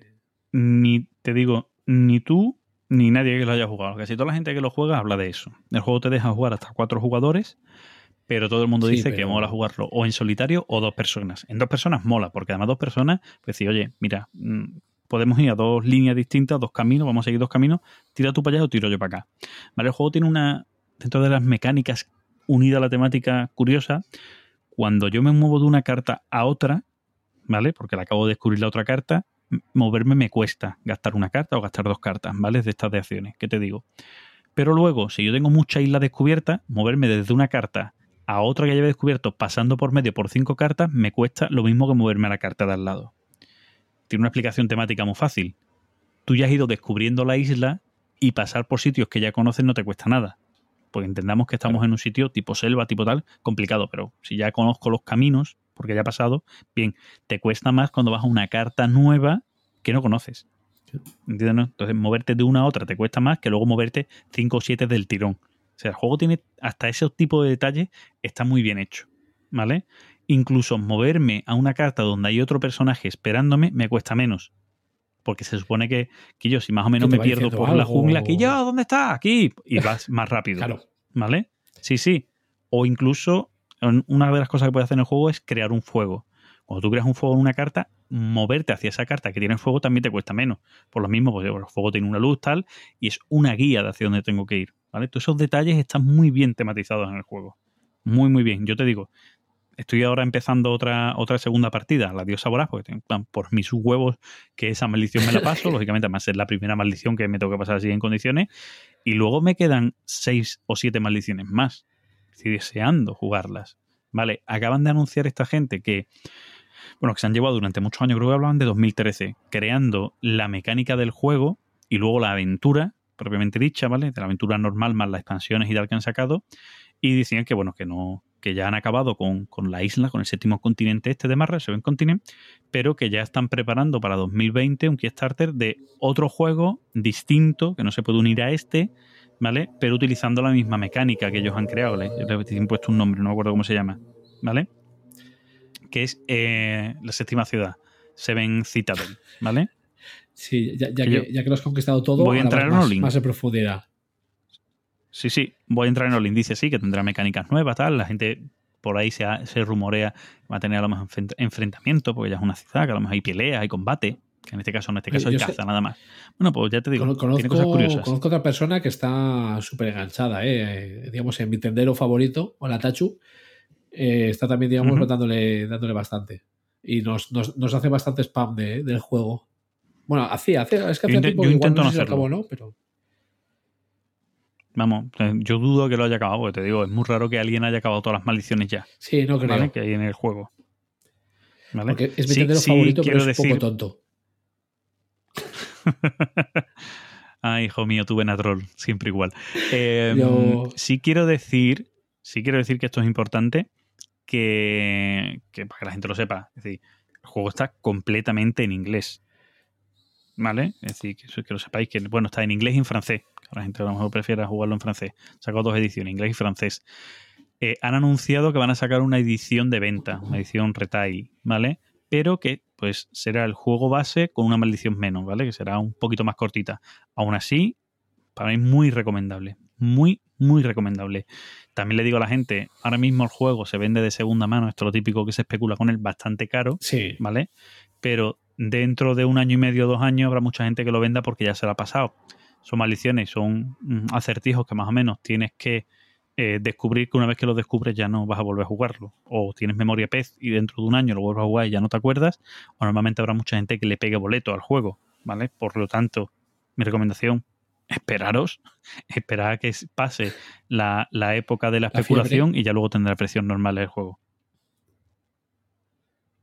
yo ya digo, yo he escuchado siempre hablar bien de él. Eso sí es verdad. Aunque no sea mi perfil. Sí, no, vamos, yo. A ver, si, si hay gente que dice que el juego no es un juego eh, narrativo, que la narración te está obligada, que tú no sientes narración. Yo pienso que no, que el juego, aparte de la narración que te puedan dar las cartas, que además las cartas te narran poco, entre comillas, ¿vale? Sí, me tiro al agua, intento nadar y aparece un tiburón. Sí, hay cosas que te narran las cartas, pero hay otras que te pasan a ti. Es decir, que como tú vayas moviéndote, vayas viviendo la sensación, te pasa y vas creándose una narración de juego distinta. Que, que no solo es la narración de las cartas. ¿eh? Sí, es que hay gente que cuando un juego te narra el propio juego, dicen que no es un juego narrativo, que es una narración obligada, ¿vale? Pero, Dios. pero te digo, aquí ver, no, yo, aquí, yo es lo que digo. aquí tienes ambas, ¿eh? Los, los ¿Eh? Que aquí tienes ambas narraciones, la que te da la partida y la que te da el juego escrita. Yo es que lo, lo que digo es que lo- los Ameritrasers eh, necesitan que se lo den todo hecho, ¿no? Que le dé la aventura. Mientras que los euros ya tenemos que poner de nuestra parte para vivir esa aventura. Qué mamón eres.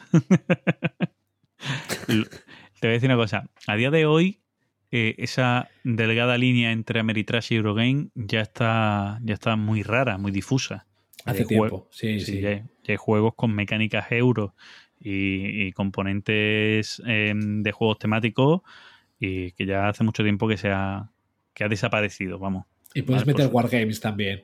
Sí, bueno, también, también. Sí, pues la línea Coin, por ejemplo, la línea Coin es muy euro. ¿No?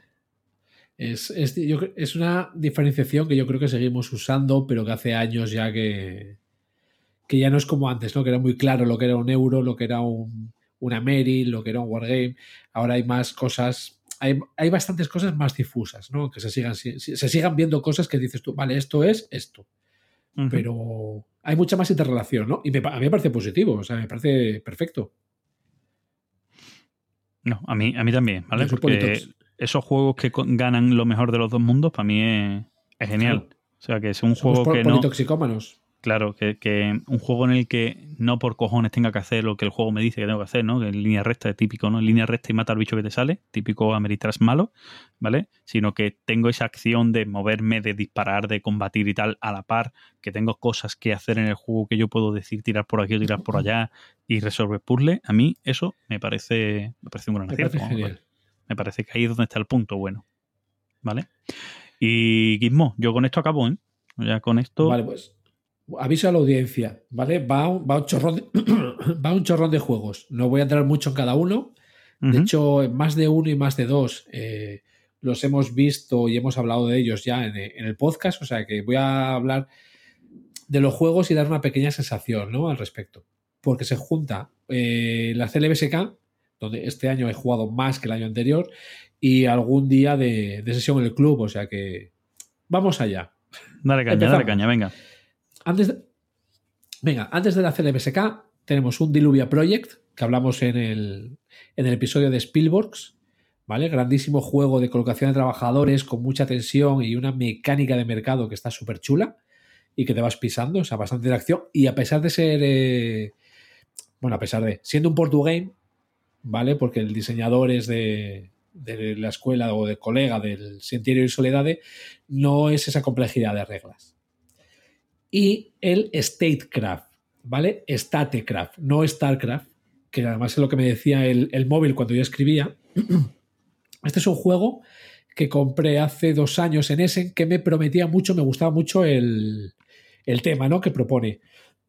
Tú eres eh, un partido político y te dedicas a traer eh, eh, gente a tu partido, ¿vale? Que no me, sale, no me sale ahora mismo la palabra, incumbents, ¿vale?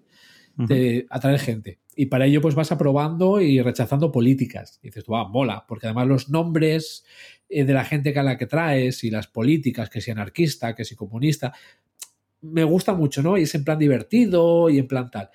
Pero eh, aviso a navegantes, ¿vale? Lo tengo a la venta. Vale, eh, ¿por qué? ¿Por qué? Pues. eh, primero, efecto Munchkin. ¿Vale? El primer fallo que yo le pondría es. eh, mira, me estoy, de- de- me estoy deteniendo en este para que, digamos, por hablar un poco negativo, ¿no? De algún juego. El, el hecho de tener que tener, prestar demasiada atención a qué requisitos pide la gente, eh, qué requisitos tengo, qué requisitos tiene el otro. Vale, entonces un juego que se pretende ser, digamos, como ágil y divertido, ya te lo enlentece. Y luego, la mitad de los escenarios eh, es, digamos, lo que yo llamaría efecto Munchkin.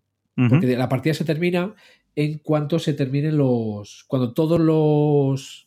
Es que no me sale la palabra, hombre. La gente que va al partido, la gente que va a apoyar al partido, los eh, Sí, los militantes.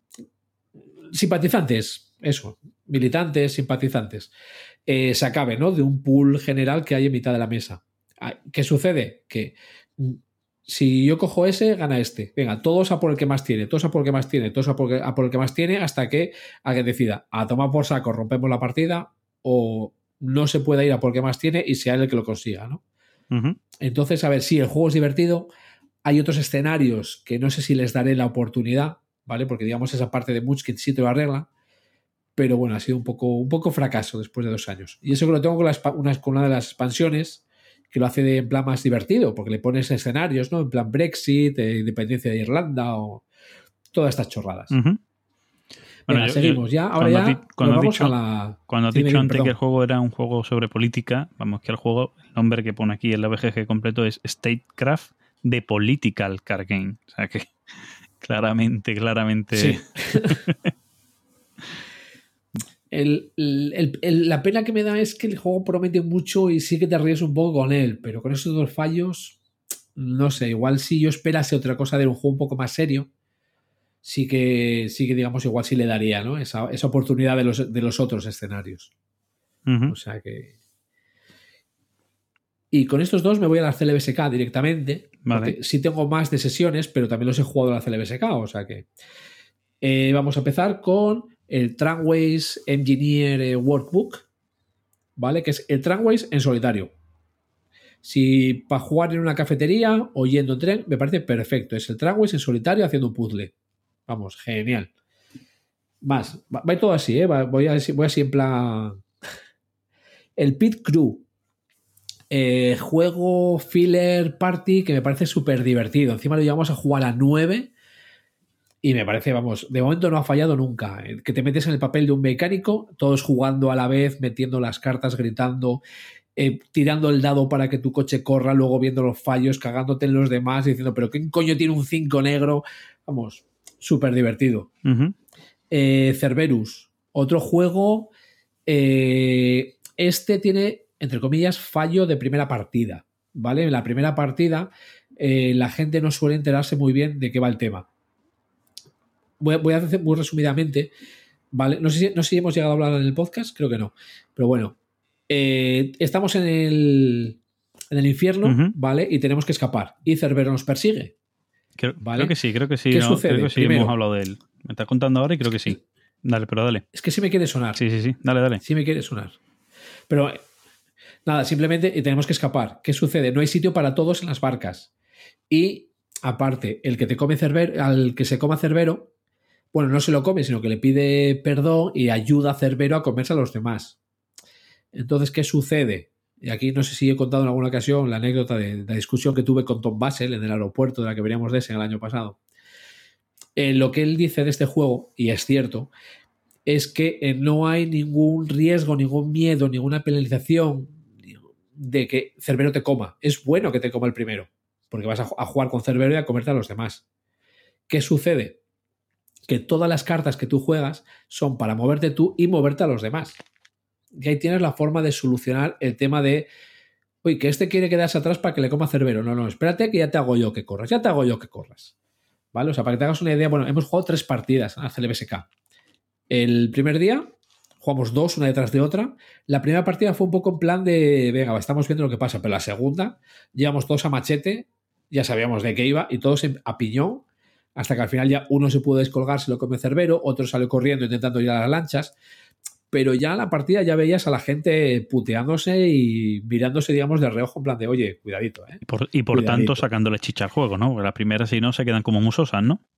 Una vez, que se, una vez que se conoce, sí que, digamos, ella va a ser eso, más a machete, ¿no? Digamos, eh, eso, choca- chocas los cinco cuando te comes a alguien, o cuando haces que uno de los otros, aunque tú seas cerbero, que uno de los otros corra más para llegar a un sitio que te lo puedas comer y que no pase a cerbero, es decir, para decir, has perdido, pregado.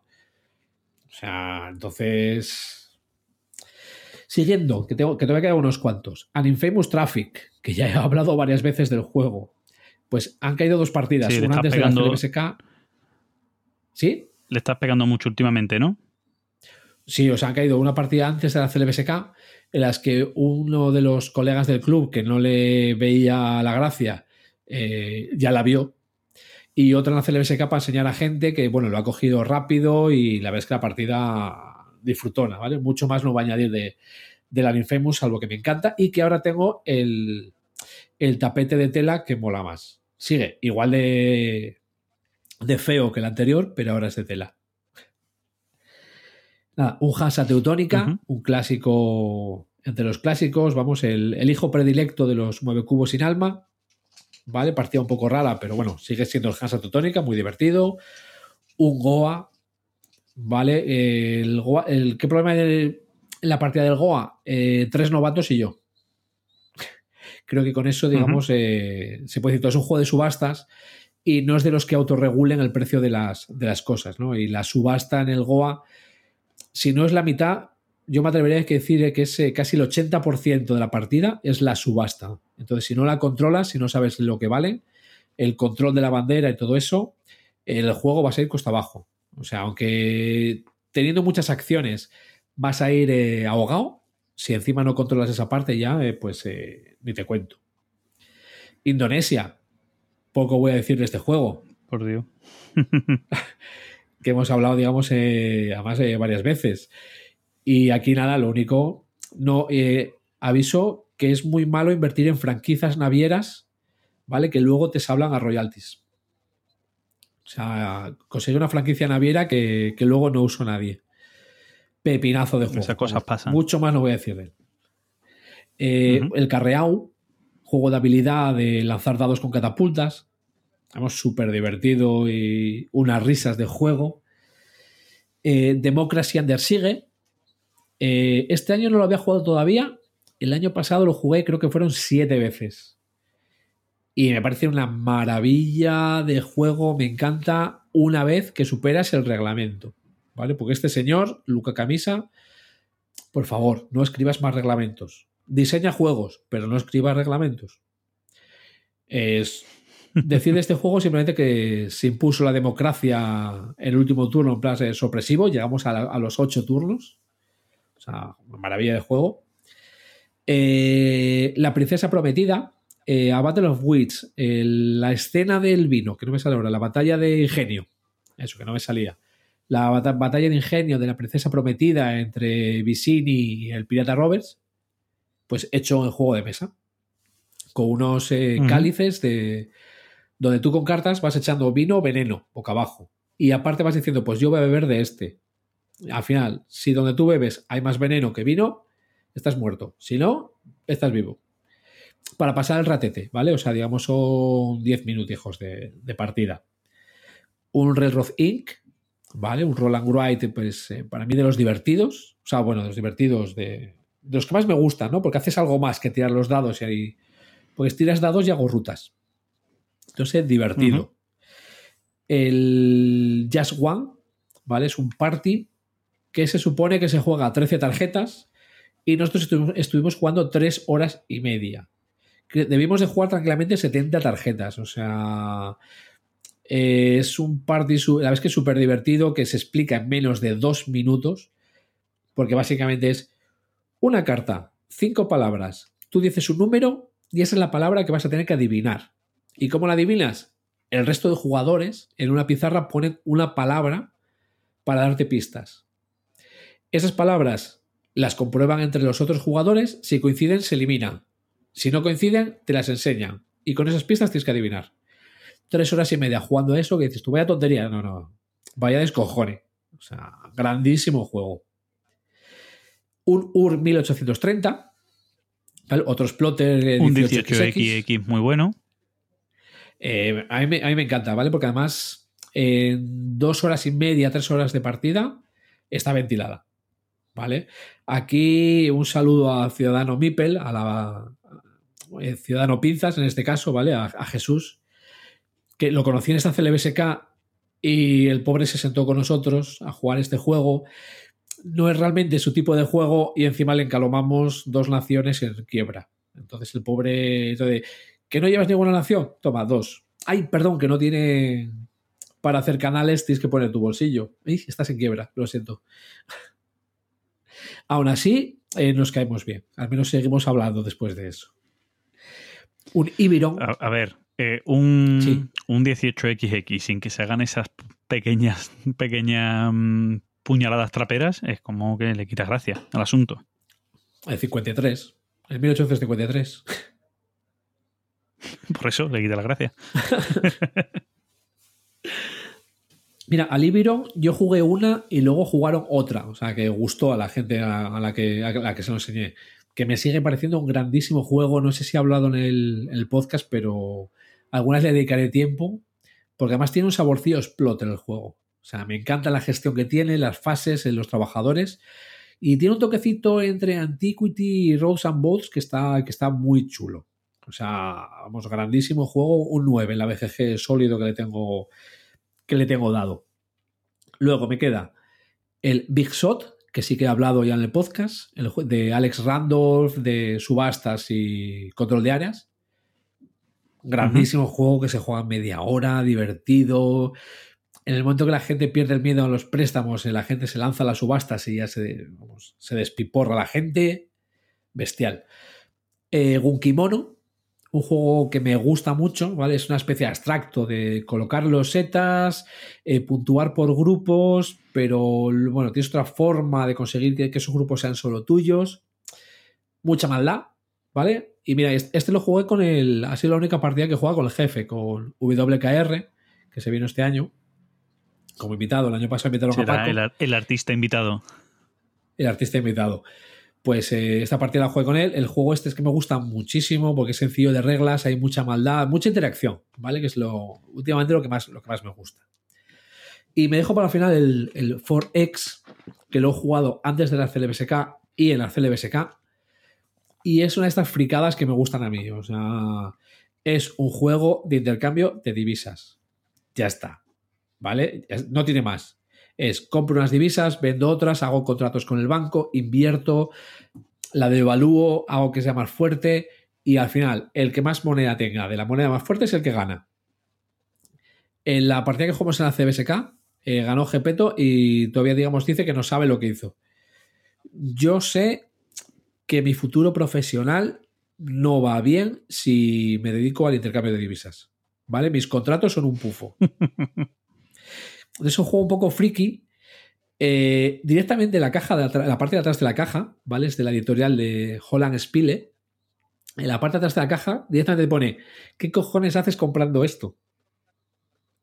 ¿Vale? Directamente te lo dice. Más realista, más sincero. Exacto. O sea, te explica que, a ver, es un juego muy opaco, eh, muy tal, pero yo las dos partidas, la verdad es que me está resultando muy divertido.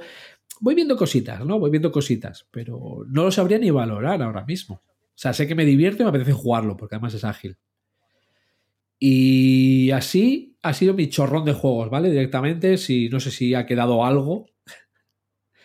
¿Se ha entendido algo o no? Vamos. Pero... Bueno, han sido unas sensaciones más o menos. Sí, o sea, digamos sensaciones muy rápidas. Sí, bueno, han sido unas sensaciones. Quería mencionarlos todos. Eso es. Vamos, si hay alguien Claro, si hay alguien que quiera probar, eh, que quiera probar, no, perdón, que quiera que profundicemos en alguno de los juegos, con decirnos en los comentarios del episodio. Exacto. Perfecto, ¿no? Es que si me llego a entretener mucho con cada uno de ellos, o sea, han sido más de 20 juegos los que acabo de comentar, así en un ¡puff! Ea. O sea que. Bueno, pues hasta aquí nuestra sección de tagline. Nos vamos a ir a la sección de centro de este, de este episodio que tiene que ver con la CLBSK, ¿vale? Es nuestro abro hilo de hoy en el que vamos a hablar de jornadas claro. y de convivencias, ¿vale? Que, Vámonos a la Tengo que decir una frase antes de empezar, antes de pasar. Sí, dime, dime. No, no, no. Paco, contigo empezó todo.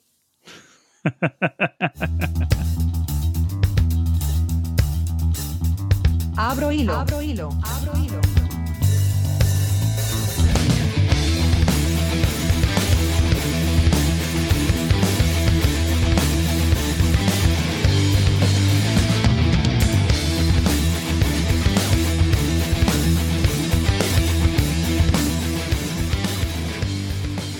Bueno, hemos entrado en nuestra sección central del programa, después de hablar de juegos y, y estas cosas, de las últimas partidas que hemos jugado y vamos a hablar de, otra cosa donde Gizmo sí se entretendrá hablando de algunas partidas, pero donde queremos hablar principalmente de eh, jornadas y de unas en especial, ¿no, Gizmo? Pues, hombre, acaban de ser hace. Según estamos grabando, hace semana y media que acaban de ser las TLBSK de, de este año, ¿no? Del 2019. Claro, y vamos a acabar hablando de la CLBSK, o vamos a hablar principalmente de la CLBSK, y se nos ha dado ahí por invitar, y así ya em, preparamos ese crossover que tenemos ahí dicho en redes, a el señor, al grande, al gran Paco Gurney. Muy buenas, Gurney. Don Paco. Muy buenas, grande en, en volumen solamente. En, en Y muchos el- aspectos, y a nivel caballero. lúdico, ¿eh? A nivel lúdico.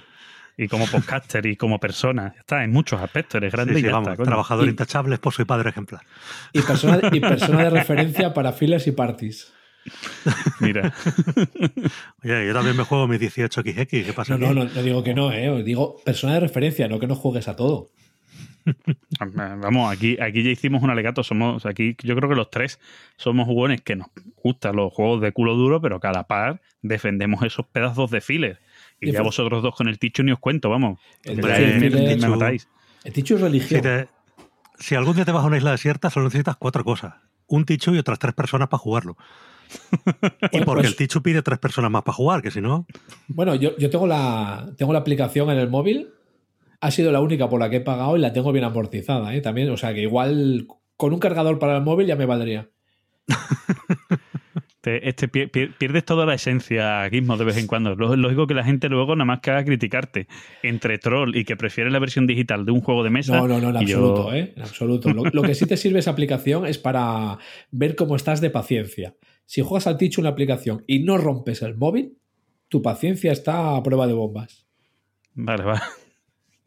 Vale, vale. Eso es como Mindfulness, que el otro día había una persona diciendo que con el juego Magic Maze se puede hacer un Mindfulness. Sí, hombre. apreciando a mitad del juego qué está pasando en cada momento. Lo que está pasando es que quiero coger el peón rojo y metérselo a alguien por el mismo. Que mueva de una puñetera vez. Eso es lo que está pasando en el Magic. Pero bueno, bueno, vamos a centralizar Sí. un poquito la, la conversación para no irnos por los cerros de Úbeda, porque aquí cada uno somos de un rincón de España y los cerros de Úbeda a todos nos pillan lejos. Así que vamos a centralizarnos. Eh, queremos hablar de jornadas y queremos diferenciar, lo primero, las jornadas de las convivencias. ¿vale? Hemos dicho jornadas así un genérico, pero hay que diferenciar. ¿Por qué? Porque verdaderamente nosotros vamos a hablar de convivencia. Las CRBSK son las convivencias de la BSK. ¿Vale? Por lo tanto, vamos a ver qué son jornadas, qué son convivencias, de manera rápida. Jornadas son aquellas, aquellos eventos creados para mostrar ¿no? un poco de, de proselitismo del mundo de los juegos de mesa, mostrar y enseñar los juegos de mesa, mostrar y enseñar las últimas novedades de los juegos de mesa, mostrar y enseñar los juegos de mesa a la gente que todavía no conoce los juegos de mesa modernos, mostrar y enseñar, básicamente, ¿no? No me equivoco, ¿no, señores? Yo Sí, menos. y que son, digamos, como de, de puertas abiertas, ¿no? Por decirlo de alguna manera.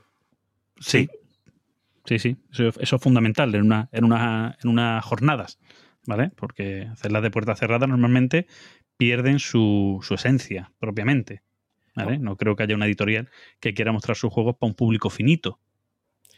Bueno, efectivamente, los gordos también tenemos derecho a jugar. Fra- Fran, tú Eso es. fuera. Venga, sí, no, yo también estoy gordo, chavales. Yo eh, últimamente, no veas, tengo que volver a correr y a perder peso.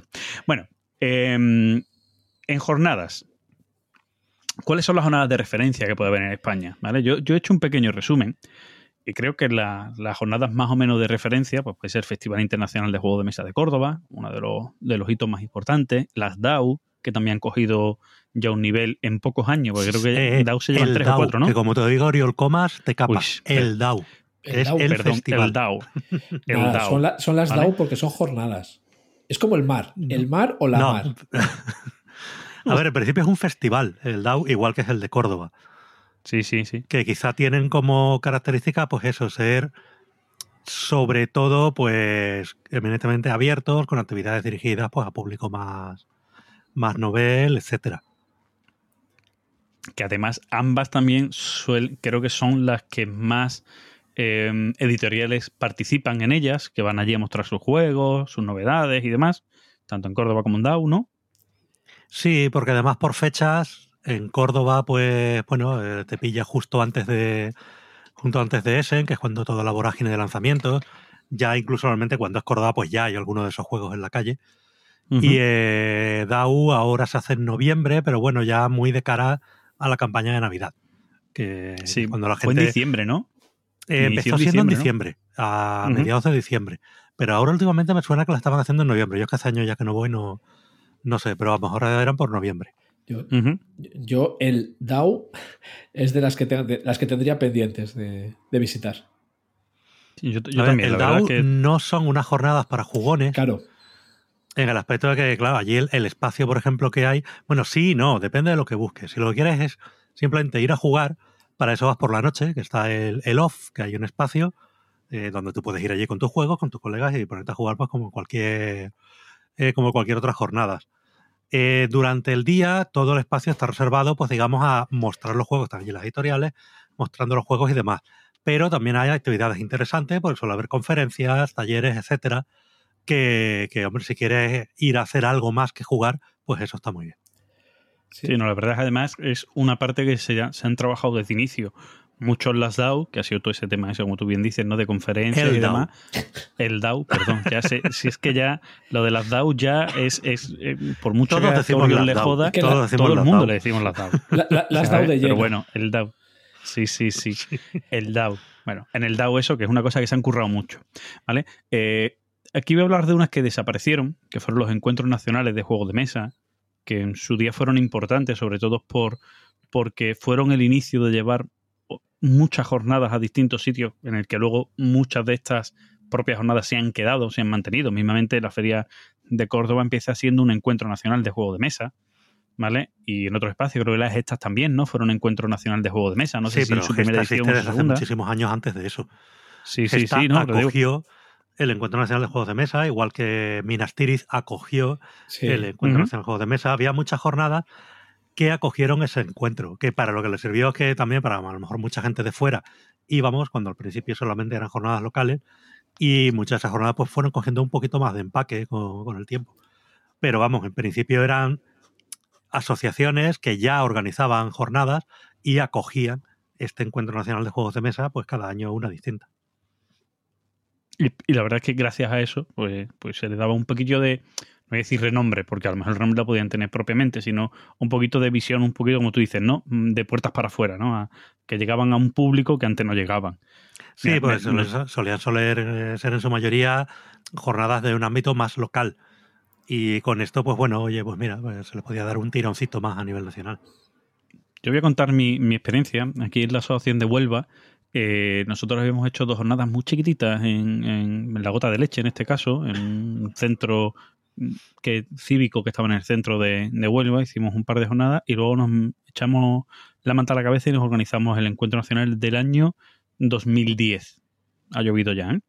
Eh, y la verdad es que a nosotros nos vino muy bien como asociación, como, como decía Paco antes, pues para tener un encuentro que ya pues, se conociera fuera y no solo para eso, sino para abrirnos las puertas aquí internamente en Huelva de las administraciones públicas, que vieran que esto era una cosa que sí funcionaba, ¿vale? Aquí cogimos un pabellón de deporte, el pabellón que ahora se llama Carolina Marín, ¿vale? Eh, Sesmo que todo se preparó y por ahí pasaron cientos y cientos y cientos de gente, ¿vale? Pues salimos en Canal Sur, salimos en distintos medios de comunicación, en telediarios, historias, y llamó muchísimo la atención. También hablamos del año 2010 que poco a poco los juegos de mesa se han ido conociendo más, pero en aquel año, en el año 2010 se conocían Sí, pocos juegos de mesa todavía era terreno virgen esto. Exacto, era terreno virgen. Entonces, fue un éxito tan grande que eso nos ha abierto las puertas a que desde entonces para acá pues, pudiéramos seguir organizando jornadas, pero vamos, con el total apoyo de las administraciones públicas de Huelva, gracias, gracias a, ese, a ese hito.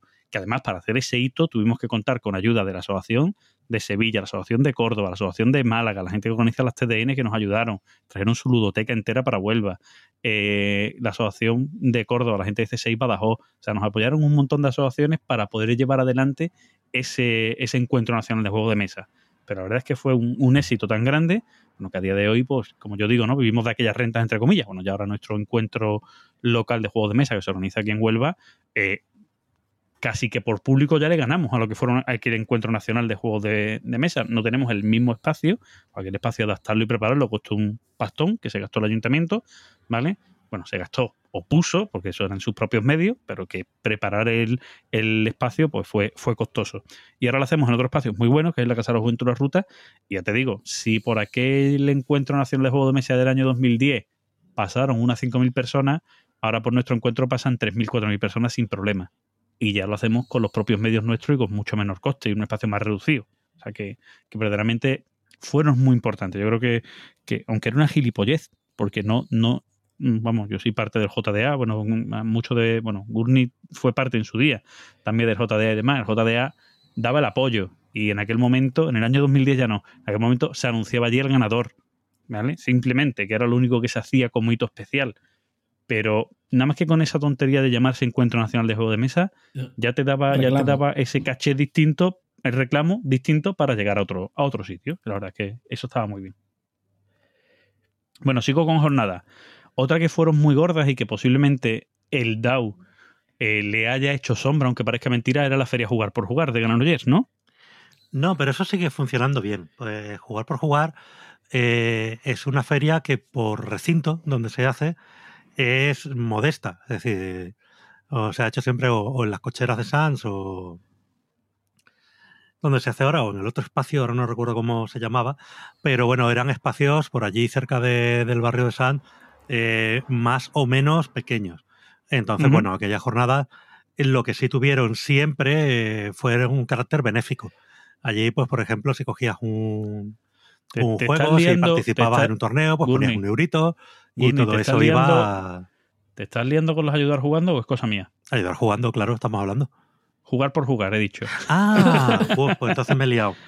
Que del mismo Entonces organizador, el señor Perdón, Oriol Comas. no pasa nada. liado, no pasa nada, perdón. no pasa nada.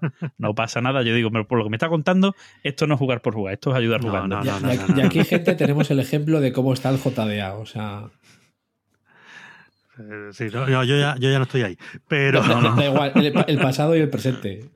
A, No, a pe- no, a me habéis peor con la. Me habéis pillado con la cabeza regular y, y nada. Y además que, que conste que esto ha sido un atraco. O sea, a- Pero- a- A a- mano normal. armada, completamente. A mano armada, que me acaba de llamar Fran hace 10 minutos. No, pero bueno, sí. A ver, no, perdón, de, de la jugar por jugar, sí, no, siguen celebrándose. No, siguen jugar- celebrándose. Lo que pasa es que yo digo que le han hecho sombra en el aspecto de que el mismo organizador, entre comillas, en la misma, es decir, comarca, en Barcelona. Sí, no y de fresa. Vamos a ver. Vale. Eh, eh, jugar por jugar por el mismo sitio donde se hacen, que es en la Feria de Granollers, aquello es la Feria de la Ascensión, que se celebra en muchas partes de España, pues ahí mismo eh, Guismo, en Oviedo, se celebran una importante también, si mal, si mal no recuerdo. Pues bueno, esto es una típica no, no, feria no tires de la eh, de... eh, Sí, yo sé que tú eres de Gijón, pero bueno, te pilla cerca. Eh, da igual, no, pero Bueno, eh, la, Feria de Acceso normalmente es una feria de origen agrícola y ganadero, que luego con los años pues, ha ido convirtiendo en las típicas ferias de muestras multisectoriales de, una región, de una zona. Y en este caso, la, la Fiera del de Granollers, pues es una feria donde todos los eh, fabricantes, comercios locales, pues ponen allí su- sus productos y demás, hay actividades lúdicas y de todo. Y, bajo ese paraguas fue cuando Oriol Comas empezó a organizar allí el jugar por jugar que, que eso era una feria también nacida un poco al amparo del premio Ciudad de Granollers, del premio de, De juego de ah, mesa. de creación de, de juegos de mesa. Entonces, claro, una vez eh, que, se, que se anunciaba el ganador, pues se entregaba el premio allí en la feria Jugar por Jugar. La feria en sí es un recinto más o menos pequeño, o ya no tan pequeño, dentro de la Feria de la Ascensión, donde la mayoría del público, pues evidentemente es local. Se acerca gente de Barcelona y tal. Algunas veces nos acercamos algunos de fuera, pero porque somos, somos unos frikis. Pero sí eh, ha tenido siempre Oriol esa atención, ese cuidado por traer algún autor de fuera, traer alguna charla, alguna cosa interesante, al, al margen de lo que es eh, puramente los stands y, y las mesas de, de juego libre. Siempre ha tenido un poco ese, esa atención, que luego cuando por fin pudo hacer algo como DAO, pues era eso, pero ya en plan gigantesco, evidentemente, claro. Claro, por, por eso digo que, que digo a la sombra, porque si la feria Jugar por Jugar era el, el evento de juegos de mesa de la zona llamativo, DAO al fin y al cabo, al hacerlo más grande con otro tipo de proyección también, pues lógicamente ha hecho un poco de sombra. Por suerte, se hacen en dos momentos muy distintos del año, porque jugar por, Por, jugar. eso digo, no, recuerdo- no creo yo que haga tanta sombra porque eh, jugar por jugar es, digamos, un tamaño modesto y, y- y no sé si alguna vez ha pretendido crecer más. DAU, evidentemente, es otra cosa. Pues esas son, yo creo que son la- las jornadas, bueno, se me, se me olvidan aquí las Ludo Ergo Sum y Gestas, también dos jornadas que, que llevan Y ayudar muchos jugando, años. que es la que estaba mencionando Sí. yo antes, Y, de manera Pero equivocada, pero que siempre merece también una mención por, por ese carácter benéfico que, sí, a ver, que han tenido siempre, al igual que Ludor Gosun aquí en Madrid. y- y cre- y creo que tú te referías a las Comic Con de, de las de Oviedo. No, no, yo cuando hablaba hablaba de la Feria de la Ascensión de Oviedo. Ah, vale. de- de- ahí Sí, sí, que yo- no. Yo estaba hablando de que las. Sí, Estaba la hablando de que de eso eran ferias multisectoriales Sí, sí, con vale. origen Oye. ganadero. Estaba haciendo aquí un. Mi, mi cabeza se iba a las, Sí, que, a sí, las que en este que creo que ha ido mejorando, pero es que a nivel de juegos de mesa siempre me ha parecido malísima. Entonces, Ah, Bueno, eso es otra. Siempre ha habido muchas ferias eh, que son un poco multifrikis, por Sí. decirlo de alguna manera, donde ha habido pues, juegos de rol, juegos de mesa, cartas coleccionables, eh, cómic, etcétera. Y bueno, donde ya depende de quién lo organice y en qué sitio sean y tal, pues unas cosas tienen más pesos que otros, pero bueno, no, no son ferias de juegos de mesa en sí. exacto. Bueno, pues como decimos, estos son jornadas, ¿no? Sitios donde se va a mostrar. Bueno, hay muchas más verdaderamente, ¿no? Yo hablaba aquí de los encuentros que hacemos en Huelva, eh, están las miniaciris, como decía también por ahí ante, ante hay un montón de jornadas en muchos sitios de, de España, de mayor o menor peso. Hemos hablado un poquito de las que tienen mayor relevancia o de las que más han sonado estos años. Pero nosotros nos queremos centrar en las convivencias. ¿Cuál es la diferencia? Como hemos dicho, las jornadas hemos dicho que es sitio para mostrar. ¿Qué es una convivencia? Su propio nombre lo indica. Sitio donde vamos a convivir. Pero cuando hablamos de jugones, convivir es igual a sitio donde vamos a jugar. A jugar mucho. Es jugar mucho y comer lo, su- lo justo y dormir lo suficiente, ¿no? Puede ser más o menos el- Sí, la descripción. de- depende de la edad. Eh, Con, el tiempo cada vez quedas más a comer y, dormir y menos a yo, hombre, yo, yo es cierto, yo, bueno, ya, ya adelanto que yo ahora me dedico más al tema de convivencias en sus múltiples eh, facetas, pero sí es cierto que ahora muchas veces hasta dentro de estas propias convivencias casi disfrutas más de los de los apartados de cháchara, de estar hablando con la gente casi más que jugando. Sí, pues Sí, al menos en mi caso, al fin y al cabo, yo juego bastante. Yo estoy en un club, tengo aparte colegas jugones, tal. Entonces yo juego mucho.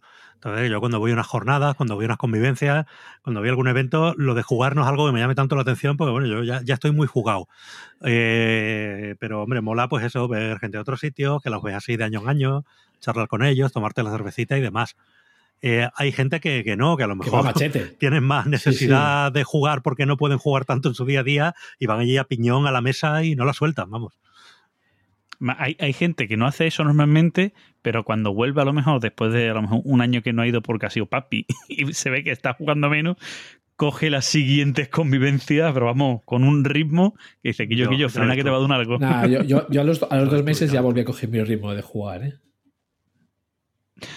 Bueno, ¿qué convivencias hay famosas? Bueno, nosotros por aquí tenemos apuntado las tierras de nadie, aunque tienen un punto entre convivencia y jornadas. Sí, Tierra porque- de Nadie y Zona Lúdica tienen un punto Sí. entre jornada y, y, convivencia. convivencia. Tierra de Nadie son ahora mismo probablemente las jornadas así multifrikis Más más, grandes. más grandes y más importantes que hay que hay en España y donde hay un poco de todo, como ya hemos dicho antes, pues rol, juegos de mesa, eh, miniaturas, Rol soft en vivo, porque- airsoft, de rol en vivo, eh, videojuegos, retro gaming, Yo, en fin. yo- yo las mm, definía como los de los juegos de mesa somos los menos frikis que hay ahí.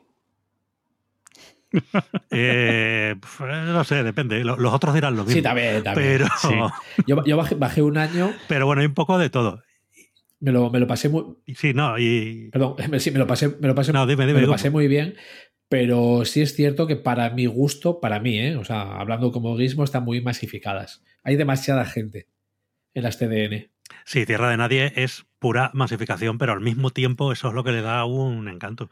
Yo, por ejemplo, no, no juego mucho a rol y no juego roles en vivo, pero pasearte, simplemente pasearte por el recinto y ver a la gente Mm. cómo se maquea y cómo se prepara los roles en vivo, mola un montón.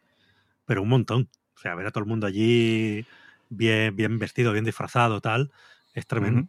Bueno, recuerdo una vez Hombre. una que estaban haciendo una cosa así, pues rollo Chicago, años 30, e iban todos pues vestidos de mafioso con su traje y chaleco y sombrero y tal, en agosto a las 4 de la tarde Vestidos de romanos. en Mollina. Que En digo, Mollina, vamos, que es vamos. que allí la calor es Yo, especial. yo- yo los Sí, vi sí, vestidos sí. de romanos con sus pieles, que yo, encima que soy del norte y encima me gusta el frío, estaba viendo aquello y estaba sudando yo por ellos. O sea, Bueno, eh, es cierto que digo que, o decimos, ¿no? Que se parecen a, jornadas porque se hacen muchas muestras y yo creo más que nada es porque lo quieren llenar de actividades, actividades programadas. O sea, tienen el concepto convivencia, pero con un montón de actividades programadas a las que te puedes apuntar. Además, en TDN además son súper abiertas, como hemos dicho, que es unas jornadas multifriki. Eh, las actividades a las que te puedes apuntar son demostraciones o torneos de juegos de mesa, pero a la par. Te puedes apuntar a partidas de rol, rol en vivo, o a cosas tan raras como una actividad para aprender a interpretar un personaje. O sea, es decir, o hacer muñecos que se hacían, ¿no? Como los teleñecos, ¿no? En marionetas. O sea, es decir, todo tipo de Sí, sí, actividades raras. Pintado de figuras, eh, submarinismo, allí en la piscina.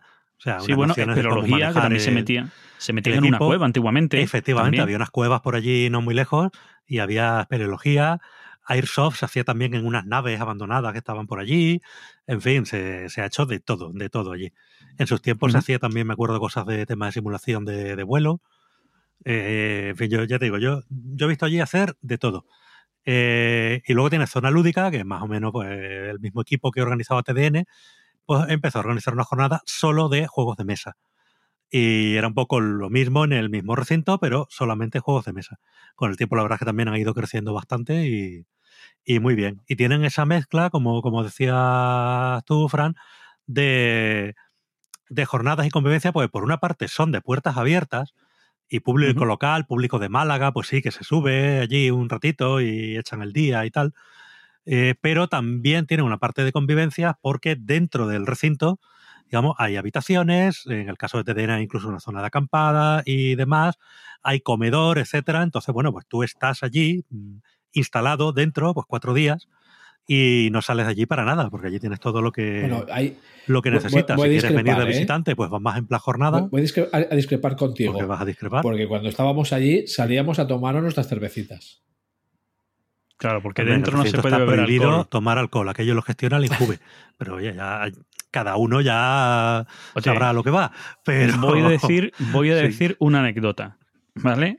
¿Vale? No voy a Sí. decir qué organizador o organizadora, ¿vale? Pero en la charla que se da de presentación de las TDN de un año, recuerdo que, que estaban diciendo, bueno, os recordamos que tenéis prohibido consumir alcohol y drogas en el recinto. Y cuando acaba la charla dice, lo he dicho bien, tenéis, nosotros los organizadores podemos hacer lo que nos dé la gana. oye, oye, chapó por, me encantó No, mira, tener yo, tan claro los allí de organizador y te aseguro que no te queda ni mucho tiempo ni muchas ganas de, Sí, de y tomarte cerveza. Cuando, Sí, sí, y, y cada año menos porque eso ha crecido de una manera Sí. bárbara. Bueno, la verdad es que son unas jornadas que yo recomiendo Sí. a todo el mundo que alguna vez en su vida vayan, ¿vale? Que es que es, es, es otro mundo y, y la verdad si es que os gustan los juegos de mesa, Zona Lúdica son las jornadas barra convivencia a las que hay que ir, al menos una vez. Porque es como estar en un mundo de fantasía. Yo recuerdo la primera vez que fui a TDN, todavía no existía zona lúdica, que el, el viaje de vuelta, me acuerdo que estábamos todos en el coche callados, como diciendo que hemos estado como en un mundo paralelo durante cuatro días y ahora volvemos a la realidad, que, que- que es muy dura, ¿no? Y es estar allí cuatro días donde tu única preocupación es, mira, es la hora de comer, me voy a comer, eh, mira, ya termino de comer, me voy a jugar, mira, tenga sueño, me voy a dormir. Y así varios Sí. días. O sea, y no tienes otra la preocupación en la vida. y la Tu- piscina. Tu, tu única preocupación, en TDN tu tienes única piscina. preocupación es a qué, a qué voy a jugar. Efectivamente.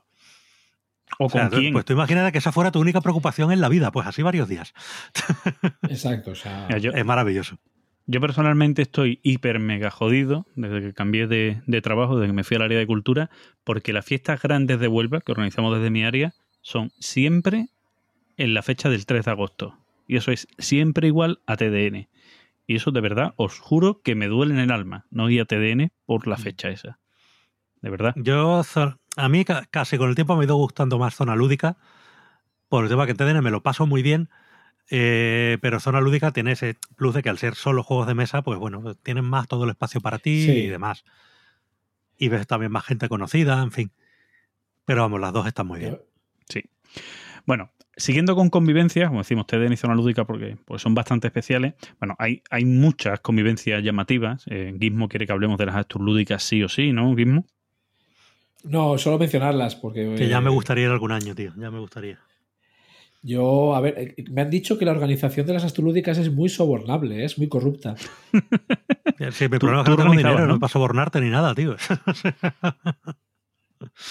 En fin. No, porque yo me imagino que las tulúdicas saldrán eh, en septiembre. O sea, cuando, cuando pasen, pues hombre, hablaremos, aunque solo sea de las partidas que se han jugado en el timeline, eh, se mencionarán. Y básicamente, yo las, las tulúdicas las defino como unas CLBSK, que es de lo que vamos a hablar de- después, pero en el norte y comiendo como se come en el norte. O sea, bestia. Por eso quiero ir. es, es ya tradición, el sábado se come fabada y por la tarde partida al Diemager. Joder. Ahí con el estómago bueno. Oh, qué bien, qué bien. Bueno, em, hay otras jornadas que fueron muy especiales, que ya murieron, otras convivencias, por, por el concepto en sí, que fueron las meeting games. Yo no sé si, si yo no yo no he llegado a ir nunca, sé que Gizmo sí, no Yo sé si tampoco. Paco Burnito has ido. No. Yo, yo he ido y hasta, hasta con mi mujer he llegado a, a bajar a las meeting games. Por, bueno, por ese aspecto, ¿no? Digamos, eh, como no ir a machete a jugar como igual vas en las CLBSK, sino, bueno, por muy tal que suene la época que vivimos, pues las mujeres acababan yendo por un lado y los, y los tíos nos quedábamos por otra, ¿no?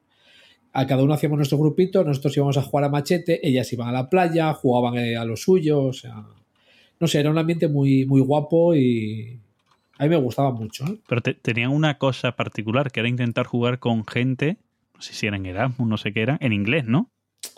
Bueno, eh, Esa fue la hablabas excusa, con ¿no? Grit, Esa fue la excusa, ¿no? porque digamos, creo que la única extranjera, eh, y entre comillas, era Grit. O sea que yo, desde que las descubrí, dejé de ir a las, a las homínidos. Coincidían en fecha, ¿no? Coincidían en fecha y aunque las homínidos me lo pasaba muy bien, prefería las meeting games. Bueno, eso era posiblemente por gente, ¿no? Que iban, ¿no? Gente conocida, etcétera. Pero bueno, Sí, por gente y bueno, también la opción de, de bajar con mi mujer, ¿no? Incluso. vámonos a, la- a las jornadas em, más raras que tenemos aquí metidos, ¿vale? Que yo no sé si Gurney ha llegado hoy algún año, sé que Gizmo sí, yo he ido varios, que son las jornadas que una persona organiza en su casa, como aquel que dice, ¿no? Que hay mucha gente que lo organiza, pero las de unas que le tenemos mucho cariño fueron las biblioquedadas. Yo estuve un año en la biblioquedada, sí. Que eso, es- eso era otro Sí, mundo. que- que- O sea, yo he empalmado TDN Llevaba el nombre biblioquedada. de quedada, pero. ¿Eh? Yo tanto no, pero. Tanto no. Lo que sí he hecho es, ha sido bajar la semana entera a Málaga. Vamos, yo, yo sí he estado, em, he estado la semana entera allí, en, en la biblioquedada, empalmando, o sea, de acabar las TDNs, irnos a casa de Biblio y seguir allí jugando. Y la verdad es que era, era fantástico. O sea, era un ambiente en el que yo he llegado a hacer muchos amigos. Y, y eso, ¿no? Una persona que dice que pone su casa, ¿vale? Y todo, bueno, sus medios entre comillas, ¿no? No íbamos a comer siempre fuera y tal. Y, pero su casa es una casa fantástica y una persona que, bueno, que yo no sé si lo- los viejos jugones de la BSK sí, sí lo conocen, a Bilio, aunque lo echaron de la BSK. pero eh, es un personaje que, que yo creo que se, se hacía notar y querer prácticamente, ¿vale? A la, a la vez que alguna gente Sí. lo odiaban. Sobre todo en el libro de venta. Sí, en el libro de venta no vea, ¿no? Es que muchas veces que la gente Sobre todo- es de una forma y luego en los foros es de otra. Y uff. Cuesta. Sí, este es un caso. a, este ve- es un a veces caso. cuesta, cuando conoces a la persona, eh, bueno, pues tú lo lees, te imaginas a la persona y ya está.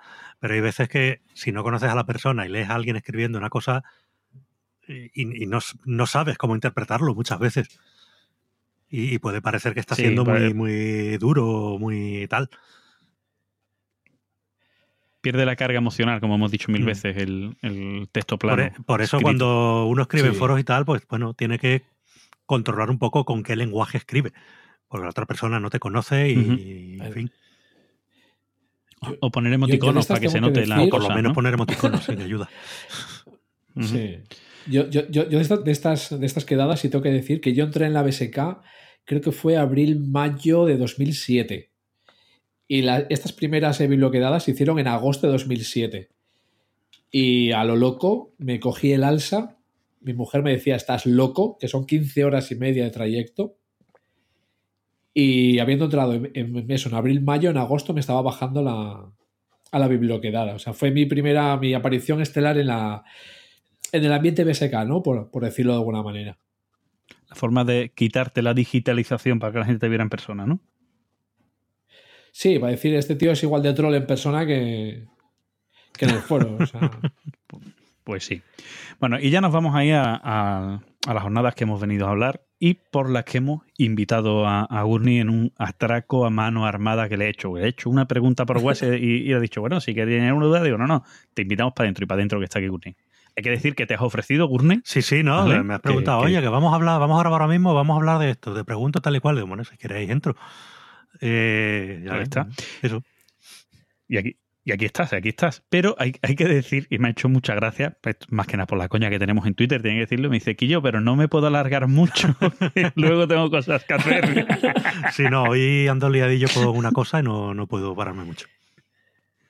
Sí, bueno, aquí básicamente em, yo le he hecho una pregunta a Gurney porque hay una cosa que no teníamos clara ni, ni Gizmo ni yo. Y es porque queremos hablar de la historia de la CLBSK, de cómo surge crear la CLBSK. Y claro, eh, yo sabía que tanto Gurney como, como Dagial, David, estaban ahí metidos y no sabía quién fue el organizador de la primera y de la segunda y tal. Entonces le he preguntado y bueno, no, no me he equivocado. Fuiste tú, ¿no, Gurney, quien, quien organizó esta primera, las primeras CLBSK? Efectivamente. Esto fue, pues bueno, en el, en el foro, lo típico, por aquel entonces el foro pues era pequeñito, más o menos nos íbamos conociendo todos y demás. Y era este tema de decir, oye, pues venga, vamos a organizar una cosilla, venga, que sí, que no, que tal, que no sé qué. Y al final, pues bueno, me lié yo la manta a la cabeza y dije, venga, vamos a empezar a ir a mirar sitios y demás. Dijimos de mirar por Madrid, que más o menos está por el centro. Y me acuerdo que esto fue con ayuda de, de Alzarot, de otro viejo usuario, porque yo no, no tengo coche, que, que fue el que me hizo de transporte y nos fuimos a ver. El, el- el- Sí. el hombre lobo. Y nos fuimos a ver el albergue de las Garavitas, que es donde se montaron muchas de las ediciones de, de la CLBSK. Entonces, bueno, lo vimos y dijimos, va, pues puede estar, puede estar apañado, ¿no? Sí, venga, pues nos lo quedamos.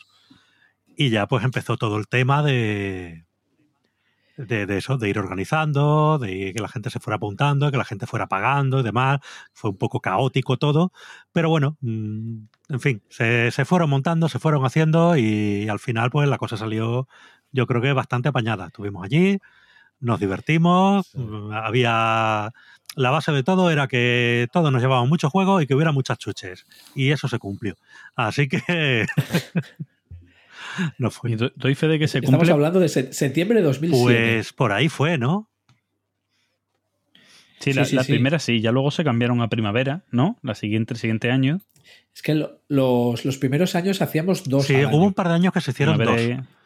Eh, creo recordar. Sí, Luego, luego. es que ya no lo sé, porque yo, yo estuve ahí Sí. un poco encima los primeros años. Yo el primer año fui el organizador, Dagial me echó una mano, mucha gente me echó una mano. El segundo año creo que ya fue Dagial el que cogió el puesto, digamos, de organizador y yo echaba una mano. Y, y luego ya con el tiempo yo incluso dejé de ir porque, bueno, pues circunstancias, me quedé en paro y demás, ya tuve que ir reduciendo mucho el tema de, de a qué jornadas iba y a cuáles no y tal. Y bueno, eh, así fue el tema. Luego fue pasando por varios organizadores y ahora están, pues bueno, todo el equipo que llevan Galarz y compañía que hacen un trabajo estupendo. vamos. Sí. Bueno, en- entre ellos ha pasado. Entre ellos ha pasado Fran por ahí Sí. también, ha sido uno de los organizadores, ¿no? Sí. Sí, yo, y además fue, fue curioso porque yo recuerdo que yo pregunté, dije, oye, este año no se va a organizar, ¿vale? En el foro ahí de la CLBSK. Y no, es que este año no hay nadie, pues a ver si nos animamos. Y yo digo, bueno, yo, si queréis me pongo, o sea, no tengo problema. Vivo en Huelva, no estoy en Madrid, pero oye, que con teléfono todo se hace. Y, y la verdad es que la- las organicé. Yo siempre, y lo dije allí en las pruebas de CLBSK, yo simplemente lo que hice fue tirarme para adelante y decir que era coordinador, pero todo el trabajo lo hizo, lo hizo otra gente, ¿vale? Decir, Calamidad por un lado, El Gato por otro que fue el que hizo los cobros, creo que fue él. Sí, fueron distintas gente las que hicieron cada apartado, ¿vale? Y yo lo único que hice fue eso, un poquito coordinarlos a todos, llamar a las gravitas, reservar, ¿vale? Estar pendiente a lo que la gente escribía en la BSK, pero luego teníamos a mucha gente y la verdad es que, que fue un trabajo muy fácil, ¿no? Que entre los de, Sí, no, con, con el, grupo tiempo de gente que estaba... sí, porque hombre, ya más o menos las cosas se iban automatizando y como se seguían haciendo en el mismo Sí. sitio y demás y todo funcionaba bien, pues bueno, cada año siempre se añadía algún detallito más, pero pe- era construir ya sobre una base que, que, que ya estaba ahí, vamos. Luego ya cuando ya empezó a haber Mm, cambios de que- recintos, sitios más grandes y demás, pues ahí sí que hubo un currazo también. Sí, Sí, porque eh, de recinto, o sea, eh, las jornadas empezaron en las Garavita y como bien decía Paco, eh, prácticamente todas se han hecho ahí, salvo eh, creo que fue por el 2010 más o menos. Sí, no a esas fui, que fueron unas que se hicieron en el albergue tarde, ¿eh? de Villaverde. Sí. en San Fermín. Que fue, vamos, era eh, un- una y no más, o sea, porque, es decir, bueno, para el que no lo sepa, algo habrá que contar Sí. un poco, ¿no? De cómo era la esgarabita, sobre todo el tema de dormir. A ver, ¿vale? la Esgarabita es un sitio Esgarabita es una granja pensado escuela, para niños, para eh, rollo granja escuela. ¿vale? Para jugar Sí. al agrícola en vivo. No, y lo que hecho, decíamos y en la tenían sus su vaquitas, sus ovejas, sus cosas, y los veías por allí, por el campo, muy, muy bucólico todo.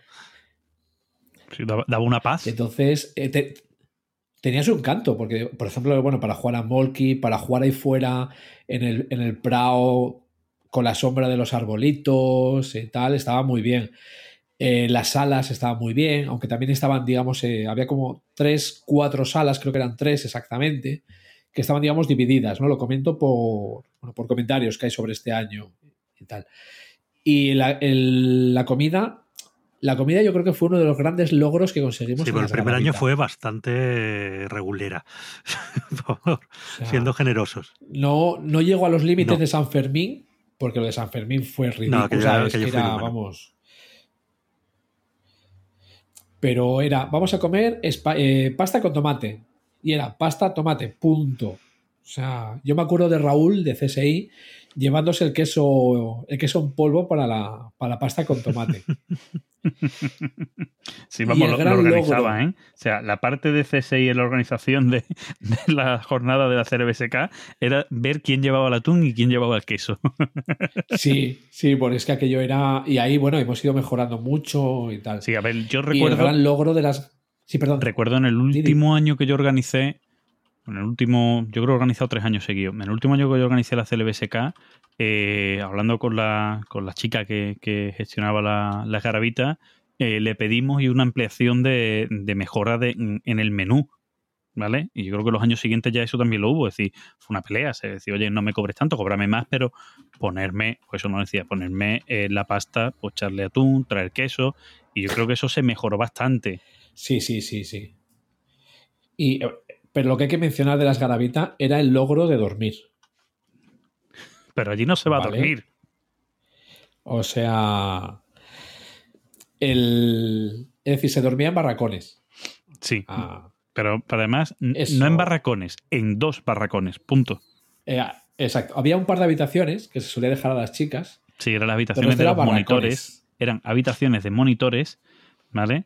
Que, que, mm, que lo que hacían. O sea, es decir, va- vamos a plantearnos. Volvemos al inicio. Esgarabita, granja escuela. Eh, como granja escuela que hay, pues para lo típico que van allí, que van a echar allí las noches, pues son niños, ¿vale? Con sus monitores o profesores. Para los monitores profesores había unas habitaciones, creo que cabían cuatro personas, ¿no? Dos literas, cuatro y cuatro. Y, eh, y luego estaba la, la parte de, de mm, Sí, para los niños. para los niños, ¿vale? Que ahí podía ser, pues no sé, mm, 20 o Entonces, 30 lo- lo- literas. O sea, Tranquilamente, igual eran 20 y en la habitación de al lado eran otras 20, ujú. pero no había pared que parase el ruido de un sitio a otra. sí, sí, sí. Ante lo cual, había gente que no dormía, pero directamente porque no podía. O sea, porque si conseguías que los ronquidos fuesen acompasados, pues te lo podías tomar como una música, ¿vale? Con una melodía y tal, pero claro, tú imagínate a 30 gañanes, encima digamos muchos, estamos pues en rollizos, ahí roncando a, a pierna suelta, Sí. ¿vale? Además, es una cosa que tenemos comprobado. Cuando la gente descansa poco, en el momento en el que duerme, duerme más plácidamente. ¿Vale? Si me, se me entiende. Sí, eso dicen, yo es lo que intentaba. O sea, no vea. Los ronquidos eran bestias. Ah, Yo no- nunca he tenido problema porque en, en mi vida en general he tenido que, que dormir muchas veces fuera de casa, más tiempo fuera de casa que dentro, con distintos compañeros y me ha moldado a todo. Si me puedes poner a la sinfónica tocando la banda sonora de Star Wars al lado, que yo duermo, no hay problema. Pero es cierto que a mucha gente eso le molestaba, ¿no? Y eso siempre ha sido el, el reto a batir, ¿vale? Bueno, el reto a batir era conseguir la habitación, pero tampoco valía de mucho, ¿eh? Que la gente que cogía la habitación no Era- valía de eran los mucho. organizadores. Sí, bueno, yo, yo nunca dormí en habitación, ¿eh? Nunca dormí en habitación siquiera, me ha Yo un año, yo un año. Lo que, y lo que sí hay que decir, el reto no era conseguir la habitación, sino una cosa que igual ahora mucha gente no sabe, no es consciente, y es el tema de, bueno, ¿vale? Eh, si no se nota, eh, es todo lo que estamos haciendo hoy es mucho abuelo cebolleta. Sí, sí, sí. Y lo que sí costaba era llegar al mínimo para poder eh, coger la, la escala de Vita. Bueno, a ver, costaba. mm, en el año que yo organicé ya, casi que no costó.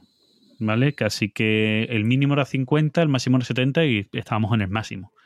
¿Vale? Y estoy hablando de Claro. que, que yo creo que fue el tercer año, pero se habían hecho cuatro, cuatro previas, ¿no? Porque se había hecho una en septiembre, Sí. una en abril, otra en septiembre y creo que otra en abril y ya pasó un año entero y ya la cogí yo, una cosa así, ¿vale? Hubo, hubo un año, hubo un año que fue donde desgraciadamente conocí a Willings, que éramos, eh, creo que, creo que, no sé, creo que 40, no sé si llegábamos. Que, a ver, la frase típica antes de las jornadas era, oye, que, que somos pocos, que, pues mira, pagamos más, pero las hacemos. Entonces, esa parte es una de las que, obviamente, como se ve, pues eh, se, ha ido, se ha ido mejorando, ¿no? Con el boom. Y lo que sí hay que decir es que sorteo tenemos desde, desde el primer año. Pero no es el currazo o también, digamos, ¿no? Por la fama que hay ahora, sino que no había juegos para todos. Bueno, eh, a ver, Entonces, Aquí, aquí Gurney me puede decir, yo no sé cómo lo hicieron los primeros años, aprovechamos que Gurney se ha ido y ha vuelto, ¿vale? Entonces ahora ya le puedo preguntar. Sí, sí, no, me, me he tenido que ir Eh, dos minutitos, pero ya, ya estoy aquí de nuevo. Sí, sí, lo, lo- lo hemos hecho como que no se notara, pero eh, ¿para qué? Vamos a contarlo. Eh, Ah. yo no sé cómo lo hiciste en los primeros años de sorteo, ¿vale? Ahora te lo pregunto, pero yo tuve la facilidad, como digo, yo cuando dije de organizar desde Huelva, yo creo que todo el mundo dijo, pobrecito, el niño que este, que además era nuevo, la BSK y tal, pobrecito, vamos a echarle una mano. Y Paul me escribió un privado y decía, Fran, oye, mira, yo si quieres del sorteo de los juegos me encargo yo. Yo con, con la pecera me encargo y va a haber mínimo un juego por persona. Y dije, vale, todo tuyo, todo tuyo. ¿Vale? de- debió ser de los primeros años que se consiguió. Sí, sí, vamos. Él, él me dijo que él se encargaba. Además, era una de las personas que iba para allá. Estaba el, el comando Barcelona, ¿no? Que iba para allá. Y, y por otro lado, también conseguí, yo creo que fue a través de, de Bascu, que Debir nos mandara juegos, juegos nuevos. Entre ellos el Dominion, que estaba, vamos, recién, recién salido del horno.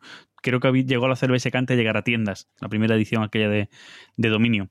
Y la verdad que te digo, yo tuve muchas facilidades gracias a la gente. Y es una cosa que se agradece cuando estás organizando una convivencia para conocer a la gente con la que hablas en ese foro. Entonces, por eso quería que un poco Gurney nos contara pues Sí. ese, ese inicio también como Bueno, los fue. inicios fue un poco complicado. Claro, yo, yo- yo sé cómo se hizo el sorteo, pero no lo que consiguió. Paco. Eh, no, yo no me llevé nada, porque yo era organizador y no quería participar. No, no, hombre. No, yo tampoco me llevé los primeros. ¿eh? No, me refiero a cómo se, digamos, se, se montó todo el tema inicial, ¿ale? O sea, digamos, ¿Cómo Sí, lo, que hicimos fue, sorteo, nosotros teníamos un presupuesto, es. ¿vale? Pues había pedido X euros a cada participante. Eh, eso cubría pues gastos, alojamiento, tal y cual. Y lo que sobrara, pues lo íbamos a gastar en, en juegos. Eh, hablé con Paul, que yo más o menos tenía confianza con él. Se estiraron un poco, mandaron alguna cosita más y demás. Pues bueno, muchos juegos de estos que tenían ahí que no vendían también ni a la de tres. Pero bueno, había muchas cosas también golosas porque eh, eh, hicimos un pedido majo y luego más lo que mandaron ellos. Entonces, pues bueno, había más o menos bastantes jueguecillos, no había un juego para cada uno, pero hubo cosas, hubo cosas muy majas. Eh, entonces, bueno, el sorteo lo hacíamos de una manera muy sencilla, con una baraja de, de toma 6, que para eso tiene números del 1 al 104. Eh, en no éramos 104, el primer año no sé si fuimos... claro. Eh, Es- es- lo- éramos lo comentaba- lo 50 y pico, comentábamos antes 60 de- el primer año, puede ser. Y que, que hubo algún año que hemos ido 40, que nos costaba, lo de que nos costaba llegar a, a los Sí, eh, el primer año creo que fuimos 50 y pico, 60, una cosa así. Y el recinto creo que admitía hasta, hasta 90. No sé si eran dos pabellones de 45, me suena, podía ser. 70, 70 era el Ah, máximo. 70. Sí, es que luego ampliaron. Luego 70, sí, ampliaron. sí. Lo de los 90 Ah, fue bueno. posteriori. Pues eso. Y, y nada, el primer año el sorteo pues lo, lo hice yo allí con, con una baraja de toma 6, cogimos las no sé cuántas primeras cartas y, y ala, a sacar cartas. Te- Tengo la imagen, tengo la imagen de WKR haciendo de azafata. Sí, En el, el momento que se sorteó el Zoloreto, con la, la foto del panda, coincidió que se lo puso delante de la cara y en ese momento encontramos el modelo que habían utilizado para la, la portada del Zoloreto. Sí, no, no, no hacía falta ni Photoshop, es que le quedó bien. Exacto. No, pero sí, pues yo intentaba así hacer alguna gracieta y, y VKR estaba allí pues repartiendo los juegos y tal, y nos lo pasamos bien. La verdad es que fue eso, unas convivencias. todos más o menos nos conocíamos de hablar por el foro, que por aquel entonces era pequeñito y más o menos todos habíamos hablado con todos alguna vez. Y, y bien, la verdad es que estuvo muy bien. Nos poníamos Sí. caras, ¿no? Que se dice. Sí. Lu- Luego ya vino el. Oye, y si las hacemos en septiembre, ¿por qué no hacemos en primavera? Y así empezó, así vino el 2008. Y luego ya eh, se empezaron a hacer pues ya más o menos primavera tardía, principios de verano, y ahora ya se hacen entrado el verano, vamos. Sí, o sea, estas últimas sido en julio. Y las de las de otoño se dejaron de hacer cuando empezaron las homínidos. Porque yo, yo recuerdo el, el año, eh, en aquel momento a mí me sentó como, como una patada, ¿no? En ese momento que, eh, que cuando Paul anunció que iba a empezar a hacer las homínidos y comentaba las fechas, y tú estabas sintiendo como te clavaban una espada, en plan de, ¿pero qué me dices? Que esa es la fecha de las CLBSK de otoño. No también te digo una cosa, Sí, ¿eh? pero la mira, CBSK cuando se hacían dos por año la asistencia era menor, ¿eh? Yo creo que una por año Sí. está bien. Mira, el año que yo lo cogí, lo que- fue, ver, que el- fue el año que, que Paul inició la- las homínidos, porque además se habló en, o sea, en la primavera, creo que fue 2009 el primer año que yo las hice, ¿vale? En esa primavera de 2009, eh, que creo que también es donde empezó los homínidos, creo, ¿eh? estoy hablando muy de memoria, porque te digo, me falla, soy abuelo cebolleta, pero con Alzheimer, ¿vale? Eh, me falla ahí un poco la, la- la cabeza. Recuerdo que estaban Paul y, mm, y Oriol Comas, que también asistió ese año a, a la CLBSK, hablando de intentar encontrar, por eso, por el tema de dormir que hemos comentado, de los barracones, encon- encontrar un sitio para hacer algo. Decía Paul que él estaba viendo a ver si podía conseguir un hotel y tal para hacer un- unas jornadas. Estaba hablando ahí. Y luego lo dijo. Cuando él lo dijo, eh, eh, Paul, antes de anunciar, me preguntó a mí si se iban a hacer las de septiembre. Y yo dije, mira, eh, no, se no se había planificado, ya podía ser julio más o menos cuando Paul lo anunció. Eh, llamamos a la garabita por ver si había fecha y no había fecha ya en septiembre, octubre, ¿vale? Entonces directamente dijimos de no hacerla le dimos carta blanca a Paul para que hiciera en otoño lo que él quisiera porque, vamos, que él preguntó en su momento, ¿vale? Porque no, no se iban a hacer, ¿vale?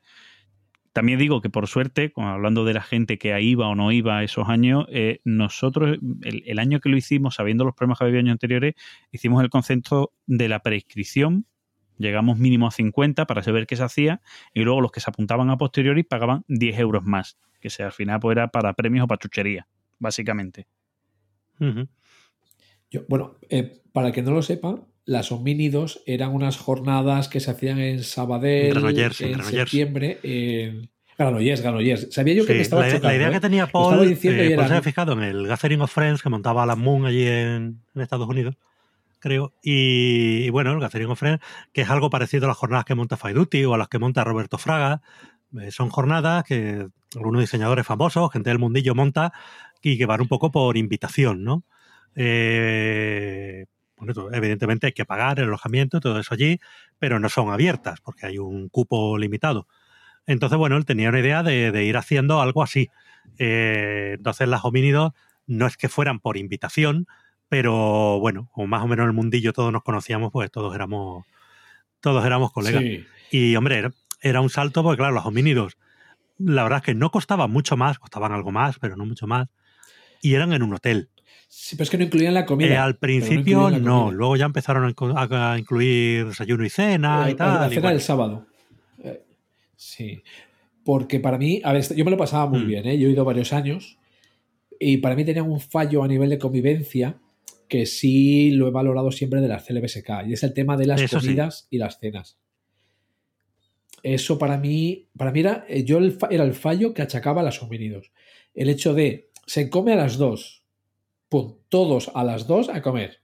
Se cena a las 9, pum, todos a las 9 eh, a cenar. Te sirve ya no solo para integrarte y hablar con, más, eh, con la gente durante las comidas y las cenas, sino que muchas veces incluso planificas tus partidas para, venga, nos falta, ¿qué podemos jugar hasta la hora de comer? Esto. Llega la hora de la comida, has acabado partida, estás hablando en la comida, se acaba de comer y venga, ¿a qué jugamos? Y da más pie a esa integración o interacción entre la gente. Sí, a que, a que se mezclen más los grupos. la- Porque claro, si lo que Esa- homínidos era eso eso, es. que tú estabas jugando una partida con tus colegas, terminabas, te ibas a comer con tus colegas, volvías con tus colegas a comer y, y claro, no, no había mucha rotación. Que bueno, que en la CLBSK también ha pasado siempre, ¿eh? que hay grupitos que tú los ves, que llegan, se sientan Sí, bueno. y el sí, domingo se levantan y se van. Y dices, bueno, pues aquí han estado, yo no he hablado con ellos, pero, pero bueno, Pasa Sí, en todos lados, tú, eso ¿para pasa en todos lados. ¿Para qué, has, ¿Para qué has venido a Madrid? ¿Para hacer esto? Cuando lo puedes hacer. Eso, eso sí es una cosa que siempre he visto muy rara, eso, eso de- del grupito, ¿no? De vamos de no sé dónde, ¿vale? Voy, voy a decir de Lisboa, ¿vale? Para no decir ningún sitio de España. Voy, voy de- voy desde, desde Lisboa con mi gente del club o la gente con la que quedo, todos los, todas las semanas, me voy a las CLBSK a Madrid, me paso todo el fin de semana con esa misma gente jugando en Madrid y me vuelvo. Y dices tú, pues ¿para qué te vas a Madrid? Te coges una casa rural en las afueras de Lisboa y te pasas con ellos ahí todo el fin Pues de sí. semana. Yo, yo he tenido la suerte, yo creo que fue una suerte, ¿vale? Mucha gente puede decir como mala suerte, pero para mí fue una suerte, de ir a las primeras, a las primeras jornadas, a muchas de ellas, tanto a la CLBSK como a TDN, como a, bueno, a Córdoba sí fui con gente, pero casi que he ido solo. Que yo tenía aquí mi, mi asociación de juegos de mesa, mi club, mi gente, ¿no? Con la que yo juego, pero no se podían escapar y yo me he escapado solo a muchos sitios. Y eso ha hecho que yo, pues por, por, por- para poder jugar, tener que relacionarme con gente muchas veces que no conocía o que conocía simplemente digitalmente. Pero había momentos, yo recuerdo en mi primer TDN, que como ahí no era la gente de la BSK, que yo jugaba con gente que no conocía absolutamente de nada. Gente con la que a día de hoy tengo incluso una amistad. ¿Vale? sí, pero es que por, esto, por- por cosas que pasaron en la partida. esta afición Yo- es sobre todo social. Entonces, bueno, pues Sí. Bueno, ahí, ahí es, Sí, eso ya, ya se lo he dicho a Fran más de una vez, e incluso yo he escrito en el blog al respecto, que yo creo que muchas veces presumimos de ser que es, de que es una afición muy social, pero luego se nos olvida a la hora de jugar.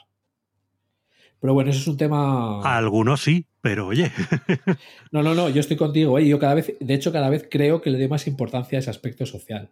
O sea. Y luego reforzando lo que dice Fran, es ya no es que vayas solo, porque claro, yo de Asturias, pues bueno, alguna vez eh, fui con Dani, con Caedes, pero de Asturias prácticamente iba, iba yo solo. O sea, luego ahora, años más tarde, pues han venido Bruno y Dani. Y el- no es el hecho de ir solo, sino digamos el hecho de lo abierta que es la gente directamente. Le oye, vamos a jugar a esto, ¿quién se apunta? sí, sí, cero problema. Exacto, o sea, digamos que. No, Que y eso es, mucho, que es cuestión de, de echarle un poco de morro. Mucha gente, la, la- la gente es tímida. Tú muchas veces ves, tienes ganas de jugar un juego, y yo- a mí me ha pasado en zona lúdica. Tú lo sacas, lo pones así en alto, ¿quién quiere jugar? Y alguno se te acerca y se apunta. Sí, Si es que no, no hace falta más. Hay mucha gente que a lo mejor es tímida, no se atreve a preguntar, tal. Tú ves a alguno despistado por allí, tenéis partida, nos sentados para acá. Y ya está, solo hace falta eso. Yo, yo, mira, yo tengo que decir Mm, que. Sí, bueno, ahora, ahora ya por suerte, por suerte muchas de este tipo de, eso principalmente en jornadas más que en convivencia, está lo de las banderitas estas de se busca jugador y tal, ¿no? Que yo creo que se ha creado pues para esta gente El- más, más a lo el tímida. Sí, pero vamos, que, que me ha hecho falta en la vida. yo, soy, yo soy más de pegar una voz. Soy así, de, de rústico. Sí, sí, yo Pero, también. Sí, en fin. Yo, la vieja yo- yo usanza. lo que iba a decir, digamos, con esto de, de conocernos, ¿no? De ir poniéndonos cara, pues que gracias a las, a las CLBSK he conocido a mucha gente que a muchos los considero amigos, gente, digamos, que igual los considero amigos, pero casi, o sea, mm, obviamente con los dos mendrugos, ¿no? Con los que estoy hablando hoy, a Gepeto, que es el, el único que ha ido a todas las CLBSK, ¿vale? De Zaragoza. Y también tengo que decir que eh, no sé si sabéis quién es el padrino de mi, de mi hijo, Sí, yo tal sí. Estuvimos en la boda juntos hace poco. Bueno, hace poco, hace un año ¿vale? y O algo. sea, luego, cuando me preguntan qué te ha dado la BSK o la CLBSK, pues mira, o sea, ¿qué quieres que te diga? O sea, a mí, a mí me ha dado todo eso. Y, y momentos de. de relax, de felicidad, de.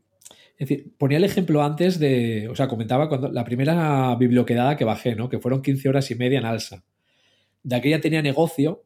Salí un jueves por la tarde, a- a- antes de cerrar el negocio. Y llegaba el lunes por la mañana, mi mujer me cogía en coche e íbamos a abrir.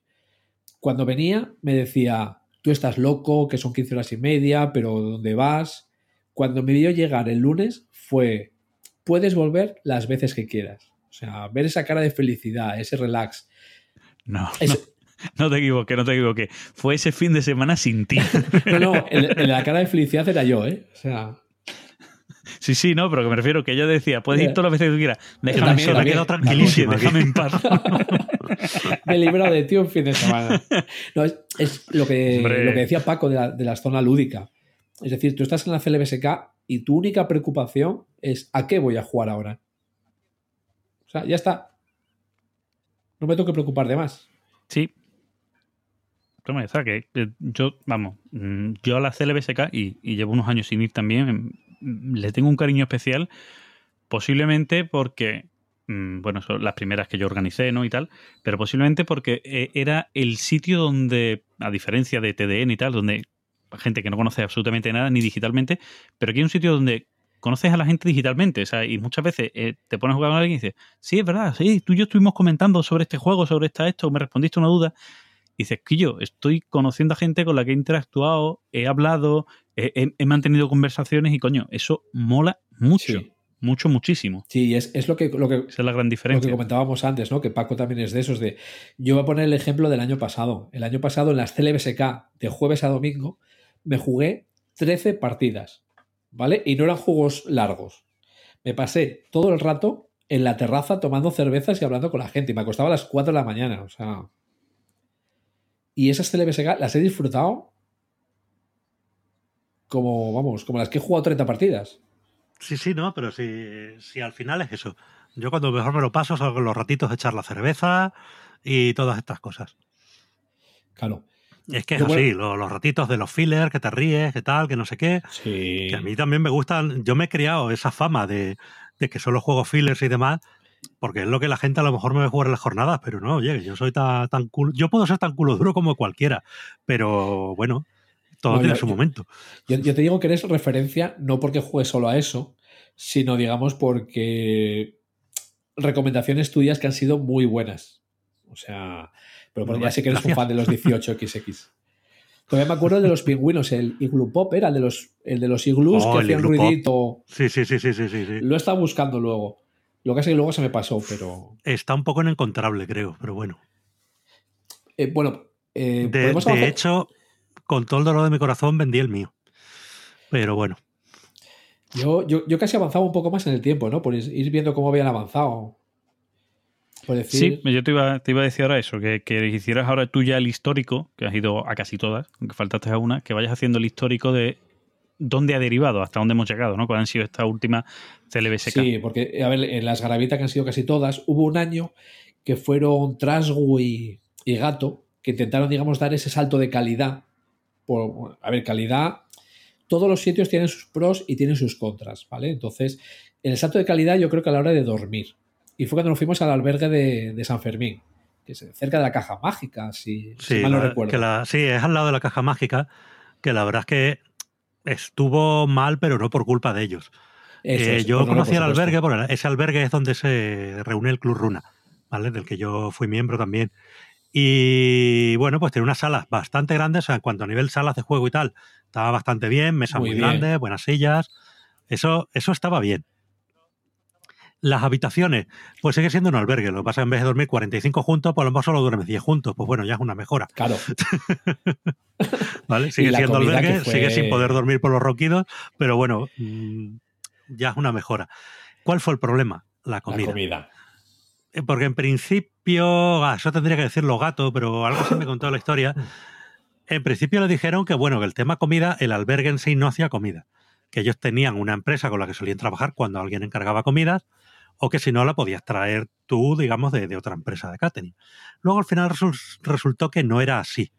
Y, tenía, y tuvimos que contratar, tuvieron que contratar la empresa esa sí o sí, la que iba siempre allí que dice, bueno, pues da igual, será comida de rancho, como la garabita, pero bueno, ¿qué Pero- más da?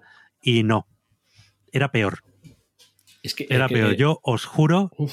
que no, o sea, tú sabes esto que dice siempre, este filete es de plástico, esto tal, esto no sé qué, yo nunca había sentido eso de verdad hasta ese día. Eh, hubo un día que era, pues eso, eh, no sé si era hamburguesa, otro día era filete, otro día era pescado. Era indistinguible absolutamente una cosa de la otra. Y la textura era de esto no es orgánico. Esto lo Sí, han sí. creado en laboratorio. Te lo juro, o sea, no era. me- o sea, yo he comido, como siempre, yo comido hamburguesas horrorosas. pero decía, bueno, esto eh, en un momento fue carne, en un momento esto fue una vaca, lo, lo puedo notar, pero aquello no. Aquello en un momento fue poliespan y estuvo en una pared. Así. Y, y aún O así sea, no había probado. la CLBSK. No había probado nada igual en mi vida. En fin. No, no, pero es que eso fue la- la- el primer Sí, día. sí. Eso fue el primer día. A partir del segundo día la gente comía en el bar de al lado. A tomar por No. Es que lo triste es que el bar de al lado es un muy buen bar, que suelen tener un menú del día bastante majo y cocinan bien. Y, y Gato los conoce, además, a ellos. Y la intención a lo mejor era que ellos hubieran hecho el catering, que hubiera sido un pelín más caro, pero un pelín, pero hubiera sido comida de verdad, pero no pudo ser. Y, y en fin, es que aquello fue tremendo, de verdad, lo de la comida. La ventaja, estás en Madrid, ¿vale? En una zona al sur de Madrid por Bellaverde, pero bueno, hay metro y tal, hay bares, hay cosas. O sea, podías salir y podías tener civilización. Para lo bueno y para lo malo. Porque una cosa que tenía las garabitas era ese rollo de estás en medio del puto campo, al lado de un polígono de Alcalá de Henares, y de aquí no te sales si no es en coche, chato. Entonces la gente no salía de allí. eh, Tú estabas allí, en el campo, en las convivencias y tal. Tenía ese rollo. A cambio tenías muchas incomodidades, también es verdad. Eh, el albergue de. Villaverde, pues hombre, estaba más céntrico, mejor. Sobre todo, pues si venía, a si venía a lo mejor con tu pareja que tenía más intención de hacer turismo que de jugar, tal, pues estupendo. Hombre, Pero se perdía un poco meter a ese tu pareja, meter a tu pareja, viendo cómo se dormía en aquella época, era decir, eh, venga, vamos, a- vamos a, la CLBSK, a la CLBSK y si eso, los papeles del divorcio ya los imprimo yo. A ver, a ver, tampoco hay que generalizar. Bueno, tú vas a un albergue, vas a un albergue. Si te mola el rollo albergue bien, si no, no vayas. O sea, eso Claro. es así. Yo, yo con los años he de reconocer que me he vuelto más comodón y ya no me apetece tanto. Pero bueno, Sí, bueno, de ahí... De ahí Pero fueron necesarias. O sea, ese, ese, ese tipo de albergue y demás fue necesario, creo yo también. eso lo que hizo fue para Por una parte, sí es cierto que dejó a mucha gente fuera, porque hay gente que no le molaba ese rollo, lo puedo comprender. Pero por otra parte también es cierto que los que íbamos, pues bueno, hicimos muy buenas migas y, y hemos seguido conservando amistad, vamos. Es que esa comida une. Sí. Es como, es como lo de ir a la guerra, ¿no? Eso al final te une a tus compañeros. Pues. Claro, ya está. La comida de rancho sí, une, sí. une. Así que nada, luego, luego Bueno, después de eso se volvió de, a las garabitas. se volvió a, a Garabita, Sí, ¿no? sí, sí. Y luego, Se volvió a las garabitas hasta hace cuatro años, creo que fue uno, dos, tres, hace cuatro años, que yo creo que digamos que ya reventamos las garabitas de capacidad. O sea, que fue cuando fuimos 90, o sea, aquello estaba ya justito, justito, por eh, decirlo de alguna manera. Eh, se pasó bien, a ver, era, era las garabitas, ¿vale? Fue, fue un año en que además había grupito especial, ¿vale? Pero sé que luego las garabitas estaba haciendo, como haciendo obras para ampliar. Pero claro, ¿qué sucede? Bueno, en esas, esa, ese año ya estaban eh, Galar, Ceda Barimar y bueno, Calamidad, que siempre ha sido un grande, siempre ha estado ahí metido, ¿vale? Es el hombre que me Mm. hacía dos acreditaciones, una con el Gizmo y otra con Stripe, para dármela a las 12 de la noche. Y, y como digamos 90, eh, pues bueno, para creo que era para crecer un poco más y porque iban a, a ampliar con obras, fue cuando ya, ya nos hemos ido al colegio al, al Elías Aguja, que es el que, el que conoce Paco de- del año pasado. Sí, que la, que la verdad es que estuvo muy bien. Muy, Muy, bien. muy bien. A nivel Es- instalaciones, a nivel salas, a nivel habitación y a nivel comida. Fue espectacular. Este, este año, eh, a ver, el Elías Aguja estaba de obras, que creo que va a durar dos años. Y nos hemos ido al, al Guadalupe. El Guadalupe tiene un pro sobre el Elías Aguja y es el aire acondicionado en las salas de juego. O sea, hombre, ahora, ahora además que lo hacéis en julio, pues coño. dímelo a mí. El Elías Aguja Dímelo tenía unas máquinas de ese aire acondicionado portátil que, que hacían lo que podían. pero Eso. bueno. Entonces, y bueno, las habitaciones son dobles. Yo este año he estado con Zoro en la habitación, aunque bueno, tampoco. Bueno, Zoro se nos hace mayor y ya, la- ya lo utilizó bastante, ¿no? Pero la comida bien. Y las, las- la comida bien, aunque hay gente, bueno, que la gente que la criticaba un poco, pero bueno, han sido un poco lentos, ¿eh? quizá para, para toda la gente que éramos. Y Pero la es es que en el Elías Aguja fue espectacular lo de la comida. Sí. En calidad, en cantidad, en eficacia, en todo. Sí. Aquí, digamos, lo único, las, las salas de juego, eh, que son varias salas, por eso, digamos, lo comentaba al principio, ¿no? Lo de las garabita. El hecho de que sean varias, eh, bueno, varias salas y en algunos momentos con un ruido, o sea, ya. ¿Reverberancia se llama eso? Sí, reverberaciones. ahí. Vamos. Sí, o sea, yo en la. Cuando acabé la partida del Democracy Under Siege, me, vamos, me tuve que tomar una pastilla porque era. O si la pastilla no me hace efecto, me voy para cama porque tengo la cabeza como un bombo. Entonces, y luego la parte de fuera estaba bien, porque yo ahora, digamos, para mí la parte de fuera es eh, casi fundamental, ¿no? Pero me quedo con el. Yo creo que me quedo con el Elías Aguja. Esa, esas mesitas fuera. he estado. Sí, es que digamos, a ver, es lo de siempre, ¿no? Todo tiene sus pros y sus contras. O sea, el hecho de jugar fuera, con las mesas, en, el, en las garavitas, a la sombra de los árboles, eso también era una maravilla. Hmm. Pero lo de tener tu, tu habitación propia. Ah, bueno, el, en el Guadalupe no había ducha, ¿no? En, en la habitación eran, digamos, duchas compartidas. Pero lo del Elías Aguja, con esa habitación individual que se agradece, aunque la uses poco. Las salas estaban muy bien, o sea, las mesitas fuera para jugar al Tichu, porque además había un poco de sombra, o sea. Y luego, la, bueno, la evolución de las CLBSK a nivel de, de instalaciones, pero luego a nivel de gente, claro, este año hemos sido 130 personas, con gente Uf, lista de espera joder. que se ha quedado. O sea, entonces aquí es cuando, bueno, viene un- una conversación ya muy habitual, ¿no? Sobre todo entre abuelo cebolleta, en los momentos esos de entre partidas ahí fuera, que es el de crecer más, morir de éxito, no morir de éxito, que sea, que sea mucha más gente, que no sea mucha más gente. Claro, dices tú, da pena, ¿no? A ver, cuando hay gente que no puede ir porque no tiene sitio, te da pena. ¿Vale? O sea, yo, por ejemplo, yo la gente que tengo en la lista de espera de las turrúdicas, a mí me da pena decirlo. Pero, claro, dices tú, 130. No te da tiempo a jugar con todos. Se pierde el toque de convivencia, no se pierde. O sea, no sé, o sea, digamos, podríamos debatir sobre esto bastante, ¿vale? Yo soy de los que piensa que 130 ya es un número, yo creo que, que aceptable, que para mí yo creo que sería el límite.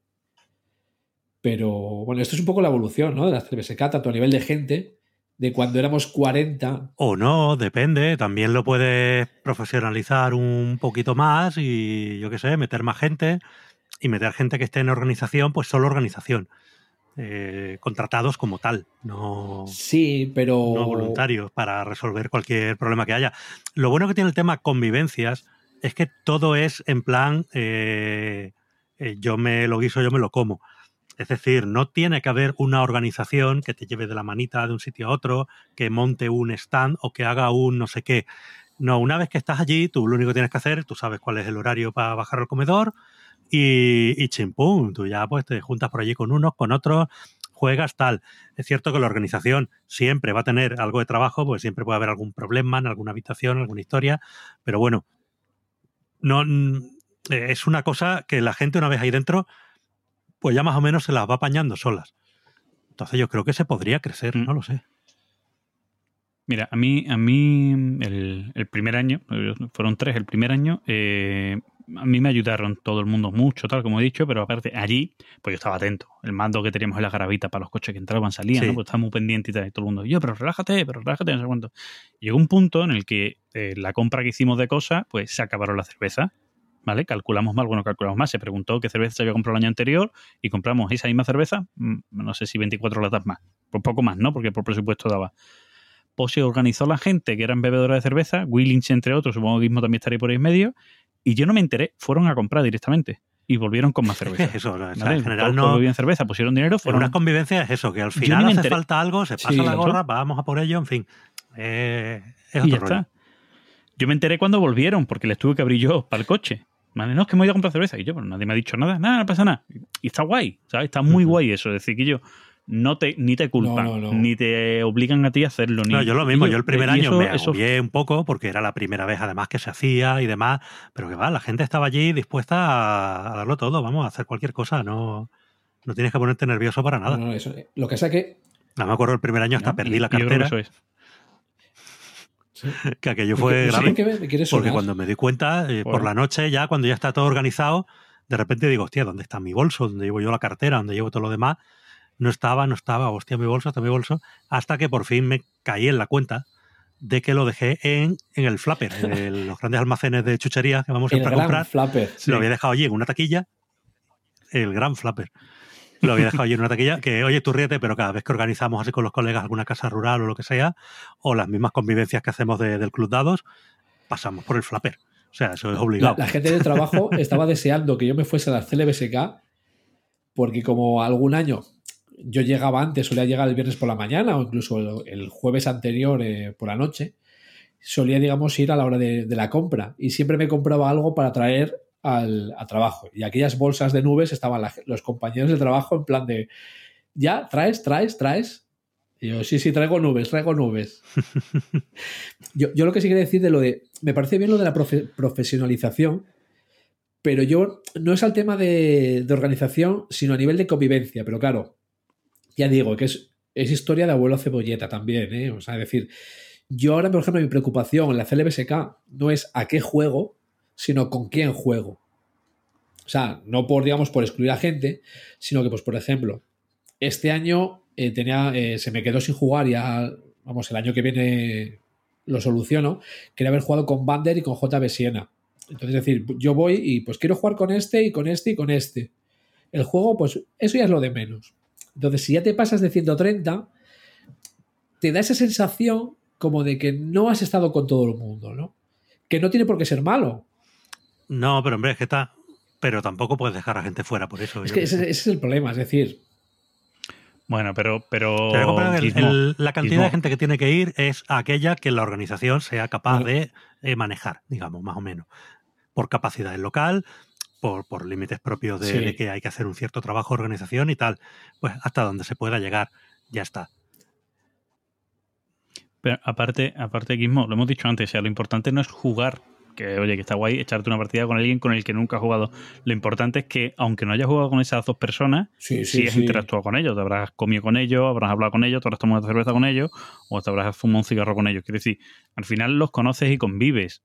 O- omitimos el juego porque es inviable, por, por una cuestión de tiempo, jugar con las 130 Claro. personas que van, pero que yo, eh, al fin y al cabo, sí los puedes ver y sí, y sí por lo menos charlas con ellos. Lo típico, como decía antes Gurney, los ves de año en año, pues por lo menos sabes, oye, ¿qué tal? Bien, no sé cuánto, sí, no sé cuánto. Y ya está. Sí, Si no se que necesita no muchas no veces en más que contra, eso. ¿eh? pero es esa sensación, ¿no? De no me ha dado tiempo a hablar con todo el mundo.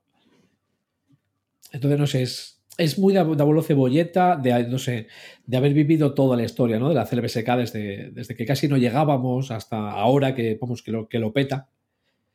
Entonces, lo que sí, ¿vale? Que quiero decir es agradecer a los organizadores desde, desde Paco, ¿vale? Que es el primero, obviamente pasando por Fran, hasta el trabajo que hacen ahora, porque el tema de organizar y a 130 mendrugos y que salga todo perfecto, o sea, eso sí que es una cosa que...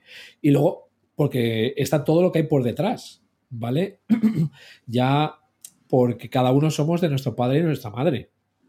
Entonces eh, está el tema de que sí, todo ha salido perfecto, todos nos llevamos muy bien, pero luego por detrás hay muchas cosas, que si correos diciendo X o no sé cuánto, oye, a mí yo es que necesito las sábanas rosas porque si no me sale, vamos, se me cae el dedo gordo. Pero bueno, tío, o sea, no se me explico. Esos temas, y por eso también quiero agradecer a, a todos los organizadores desde vamos, desde el primer año hasta este. ¿Vale? Yo a nivel de CLBSK solo soy usuario. Alguna vez he echado un poco la mano cuando, bueno, cuando podía o, o bueno, cuando coincidía. Pero sí que es eh, un agradecimiento de, vamos, decir 100% sería poco, ¿vale? Para todos los organizadores desde el, desde el primero hasta el último. Bueno, yo, yo al primero, a Gurney, aprovechando además que lo tenemos, hay que darle gracias porque es el que empezó esto. O sea, Claro. mm, ah, no sabemos, ¿no? Siempre se dice, no sabemos si, si Gurney no lo hubiera hecho, a lo mejor nunca se hubiera organizado y a día de hoy tendríamos la CLBSK. Bueno, a lo mejor no sé otros se después. lanzado, yo qué sé, eso da igual. A lo mejor no lo sabemos, pero no lo sabemos. Pero sí es cierto que si a día de hoy existen es gracias a que tú en ese momento lo hiciste. Es decir, por eso digo que, sea, Que no es una para tanto, que no, a que no merece medalla, ¿eh? que no, tampoco fue para tanto. Es más, es Bueno, más no- el nerviosismo, pero una es más el No, nerviosismo mira, de a ver si todo sale bien que, que lo que Sí. costó. Sí, sí. Que hombre, algo costó, pero tampoco tanto. No te voy a dar medalla, pero la Lo- lo que gracia sí ¿no? que Si No, no- Vale, vale. Está. Coño. Lo, lo que sí creo que si no, si no lo hace Paco, no sale, es el tema de las camisetas y el bolsito. Sí, eso fue de, de Uy, una vez. verdad. Se hizo de una vez, se acabaron y, y chimpún. Se hicieron muy pocas, pues se hicieron prácticamente por encargo. Eh, se hicieron algunas más, pero Sí. vamos, eso ya. Se, se nos notan los abuelos cebolletas cuando aparecemos con la camiseta negra, con el logo de la BSK. Y el bolsito, que yo me lo llevo siempre que voy de vacaciones. Yo, con si la- digo la con la verdad, familia no sé ni dónde juegos. anda mi camiseta ni mi bolsito, tío. Hace siglos que no sé de ellos. La camiseta probablemente está ya Siempre pasa, destruida. siempre Es pasa. que te- tengo mi colección. La mía está gastadísima. Yo te- tengo mi colección de camisetas frikis que yo casi no sé para qué quiero más, porque siempre llevo las mismas. O sea, CLBSK, Astur Lúdicas, eh, Joder, y cosas así. yo digamos, quiero ir a las siempre ando con lo mismo. Además Yo, yo es que soy un enamorado del norte, tío. Allí vamos. Ah, Pero en fin, ya, bueno, ya ya, no te invito, ya no te invito al ¿Eh? sur. Ya no te invito al Hombre, sur, ¿vale? También, también. Venga, hombre, Huelva a la gambita, esas cosas, también muy bien. Hombre. Y el jamón. El norte Y el recuerda. jamón. El norte, el norte es que producto muy bueno, coño. Sí. A ver, nosotros las Turlúdicas son una CLBSK, porque el, el- el último año de las Garavita eh, vinieron conmigo dos, dos colegas de aquí, ¿no? Que están en el club y tal, aunque, bueno, unos de Oviedo y otros de medio Oviedo. Y después de la CLBSK fue un, oye, en el norte no hay nada. Y así empezó todo. O sea, este año vamos al, al cuarto año ya. Y si hemos tenido en cuenta, mira, Que yo me acuerdo cuando tú dijiste que querías montar algo por arriba. es que yo me pasé mucho tiempo desesperado ¿eh? con ese tema. Me pasé mucho tiempo desesperado porque tú escuchabas por la BSK y era todo. No tengo con quién jugar, soy de Oviedo.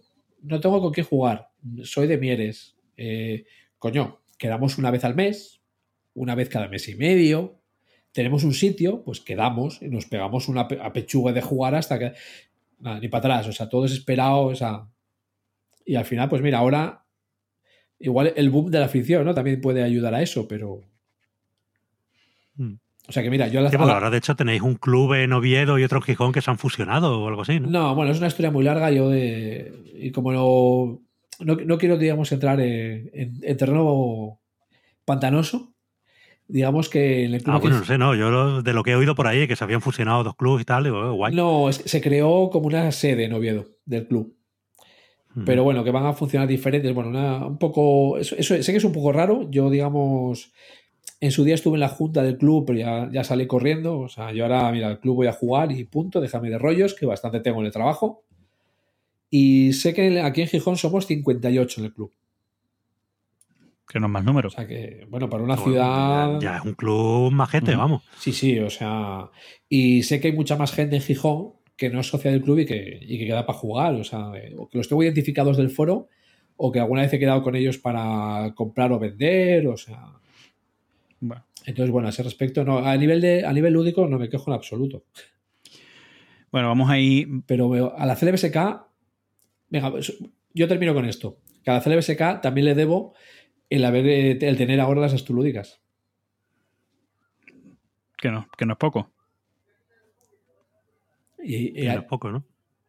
entonces, yo, yo con eso concluyo ya. Yo, yo quiero, antes, antes de cerrar este apartado y de despedirnos de Gurney, quiero lanzarle otra vez ese órdago que salió por, por Twitter de hacer un crossover con, con días de juego, ¿vale? Esto puede ser un preinicio al crossover, ¿vale? Eh, Yo ya digo, por mí, sí.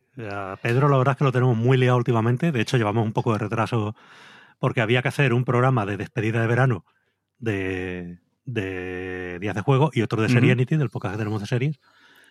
Y estamos todavía sí, sí, pendientes. vais a estamos ya en hacerlo pleno de despedida de verano para despedir al verano, ¿no? ¿Te quieres referir? no? E- Efectivamente, a este paso sí, pero bueno, hombre, no. Que no, Sí, no pasa nada. El trabajo es lo primero. Y, pero vamos, que, que sí, mira, incluso ahora en veranito, cualquier día Mira, que yo- se pueda. Y y podemos Yo por mí, a- encantado. Sacamos esas joyas antiguas que tenemos todos. Hablamos de nuestra viejuneces, de cuando esto era campo. En plan abuelo cebollero, ¿eh? un podcast Sí, sí. cebolleta Eh, completamente. Vamos a dejar a, O sea, Juan- a Juan- 10 10 horas de gente diciendo yo me acuerdo cuando. O dejamos- de- vamos a dejar a, a jugando con los abuelos como jovencitos. Sea, va a ser el, el podcast polla vieja de Disney, tío. Va a ser una cosa. Mira, eh, en el sorteo de este año me he llevado dos juegos de Lupin Games. Hostia. Joder, pues mira. Bueno. El 1906 y el streaming. Ahí, Hazle publicidad, hombre, coño. Hazle publicidad, hombre. Pues una buena editorial, juegos. coño. Ya hemos hablado bien de ellos. No, no, ¿eh? muy buenos Sí, juegos sí, los sí. dos. Hemos, hemos- hemos hablado muy bien ya de Lupin Games en otros programas. Sí. Además, yo, vamos, mm, para mí todavía a la fecha de hoy uno de los mejores juegos españoles que hay es el Topón. O sea que, que ahí lo dejo. Yo te- sigo con ganas ¿eh? El de Topón probarlo. es una pasada. Y, y el Topón, en mi opinión, no el ha éxito tenido. que se el- merece. se ha vendido y tal, pero no ha tenido el boom que merecía pienso lo ese mismo, ¿eh? juego. Pienso exactamente lo mismo. Yo estoy, estoy deseando probarlo. Pero bueno, Bueno, Paco, oye, muchas gracias por este atraco a mano armada, por pasarte por, por este rinconcito nuestro. Pues nada, hombre, yo por mi parte encantado. Ya sabes que yo me apunto siempre a un, a un bombardeo, más con amigos. El- el- yo te iba a decir que siempre es un placer hablar contigo, Hombre, que por desgracia no... Siempre, hombre, siempre. Nos vemos poco, pero bueno, eh, Sí. habrá que hacer un intento, tío. Yo, yo llevo años diciendo también de, de acercarme al norte, a ver a Pedro y tal, pero buah, que va. Está la economía muy jodida. poco a poco. Pero bueno, eso es. Ya haremos algo por vernos. Mínimo Córdoba, ¿no? En Córdoba sí te veré, Gurney, ¿no? Ah, no, sí, a Córdoba sí, a Córdoba bajo siempre. Allí además tengo, tengo donde quedarme y tal, y, Bueno, y Pero siempre hay un placer. hay que decir de Córdoba que a mí me chocó cuando el bar donde se come al lado del festival sigue siendo el Puerto Rico. Sí, es sí. el Puerto Rico. Sigue siendo el bar Puerto Rico, se Que le estamos dando una excusa a Gizmo. Ahí, ahí al De hecho, menos- hubo un año que se hizo. Hubo un año que se hizo un torneo de Puerto Rico Sí. en el bar. Y, el, en el bar. y el pueblo donde estaba el albergue era Espiel, ¿verdad? No, el Sí, albergue estaba en Cerro. Muriano, si mal no recuerdo. O a- pues algo me sonaba a mí de Espiel y igual en algún cartel. Espiel está cerca, después de Vale. Cerro Muriano. Te encuentras Espiel, que ves los carteles por la carretera, pone Espiel, que se con E al principio, pero vamos, le Sí. quitas la E del principio y es Bueno, Espiel. el, el Espiel, el Espiel de Llagues. Sí, sí. Eh, que, eh, oye, estamos perdiendo una oportunidad de montar allí una jornada de Espiel des Llares. Claro, claro. Estamos tardando. Tú, Frank, que te pilla más cerca, pásate un día por Espiel, Bueno, habla con el de la, de la, de mano a Sonso y a Jesús y me lo llevo para allá, ¿no? Y le hacemos algo. Y, y eso lo, lo- lo llevamos para allá. Montamos las jornadas Espiel des Llares. Me, me la, me la anoto en mis, en mis fechas eh, fijas de- del año, que, que tengo 3, 4. Mira, este domingo, este domingo, no sé cuándo subiréis el podcast, pero este Mm. domingo 21, creo, se celebra aquí en Alcalá de Henares, la gente de Generación X Alcalá, en colaboración con otros comercios de la zona, tal, eh, montan el Spiel des Jahres Tag, que es una jornada que creo que incluso tiene algún tipo de certificación o recomendación de, de parte de la organización del Spiel des Jahres, que es simplemente, pues eso, dar un poco de promoción al premio, jugar a los candidatos premiados de este año y a, y a otros Spiel des Jahres clásicos y tal. Bueno, pues Así sí. que nada, Si me da, si, si a alguien le apetece, que se pase Si por allí tiempo. para echar un ratillo. No sé sí, si sí, si me da tiempo a montarlo, ¿no? sí. Por el sábado seguro que estoy tranquilo durante la mañana, seguro que lo monto ya y, y se sube, pero incluso a lo mejor el viernes lo podemos tener subido. Pues eso, este domingo 21 en Alcalá de Henares, pues no sé, pasad por Generación X Alcalá, que será un poco el centro neurálgico de todo y por Pues allí mira. nos veremos. Pues ahí podéis saludar y abrazar a Gurney de nuestra parte, porque yo no, me, no, no voy a poder subir a, a Alcalá de Henares, pero, pero seguro que lo pasáis muy bien. Ah, Alcalá Sí, de Henares sí, es un no. sitio muy bonito. Para, No hace para mucho estuve por allí, claro. además de la mano del señor David Arriba, que nos llevó por allí a comer y a conocer sitios, así que genial. Genial. Pues fíjate. Bueno, Paco, un abrazo. En fin. Pues nada, un abrazo muy y grande. otro. Muchas gracias. Hasta, Hasta luego. luego.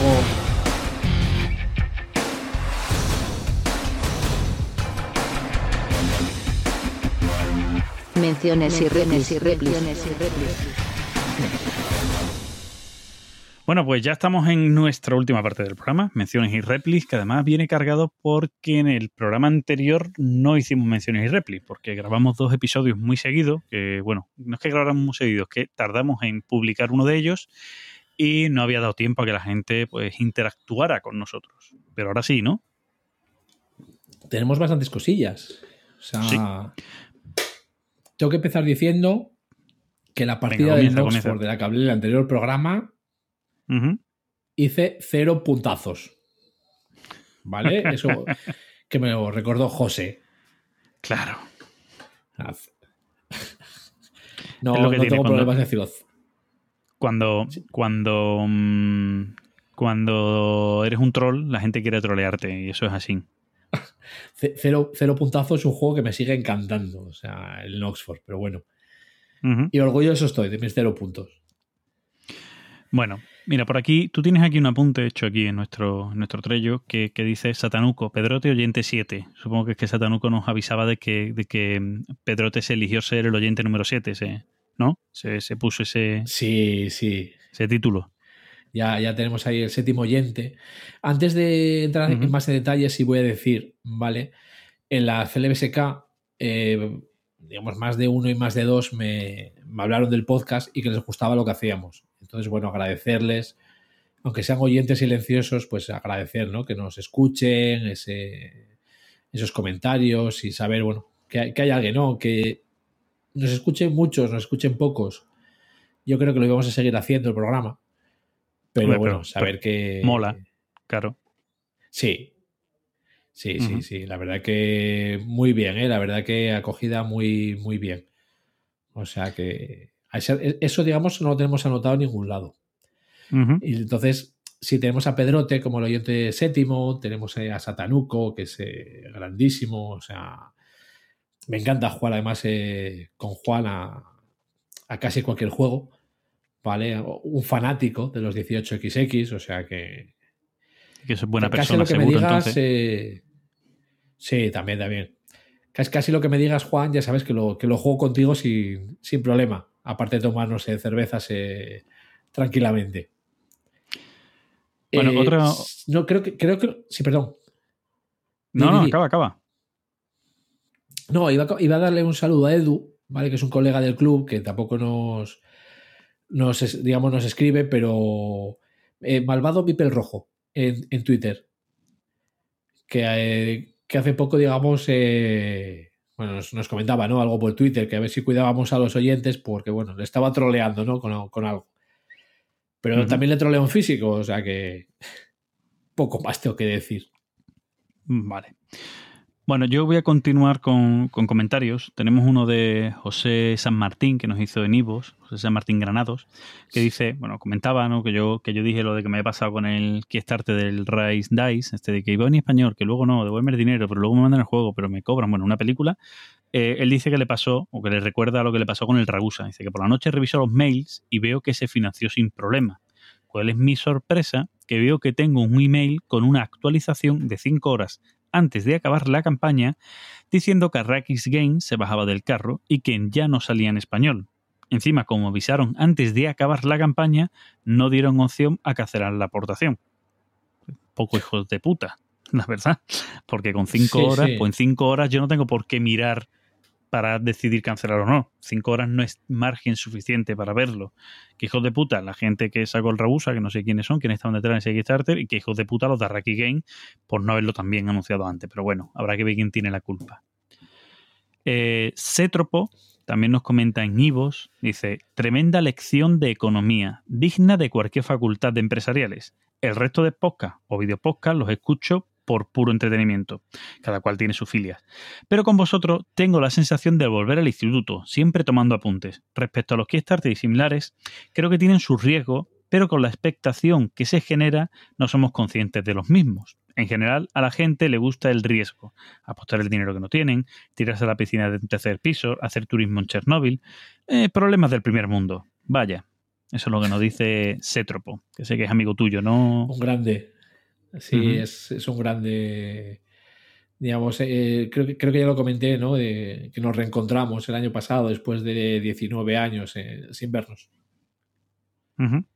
Eh, luego Satanuco vuelve, vuelve a, a decirnos que no sé de qué juego habla. A ver si tú me haces mención y dice, Fran, la caja. Si ves la caja vieja, la nueva mejora mucho.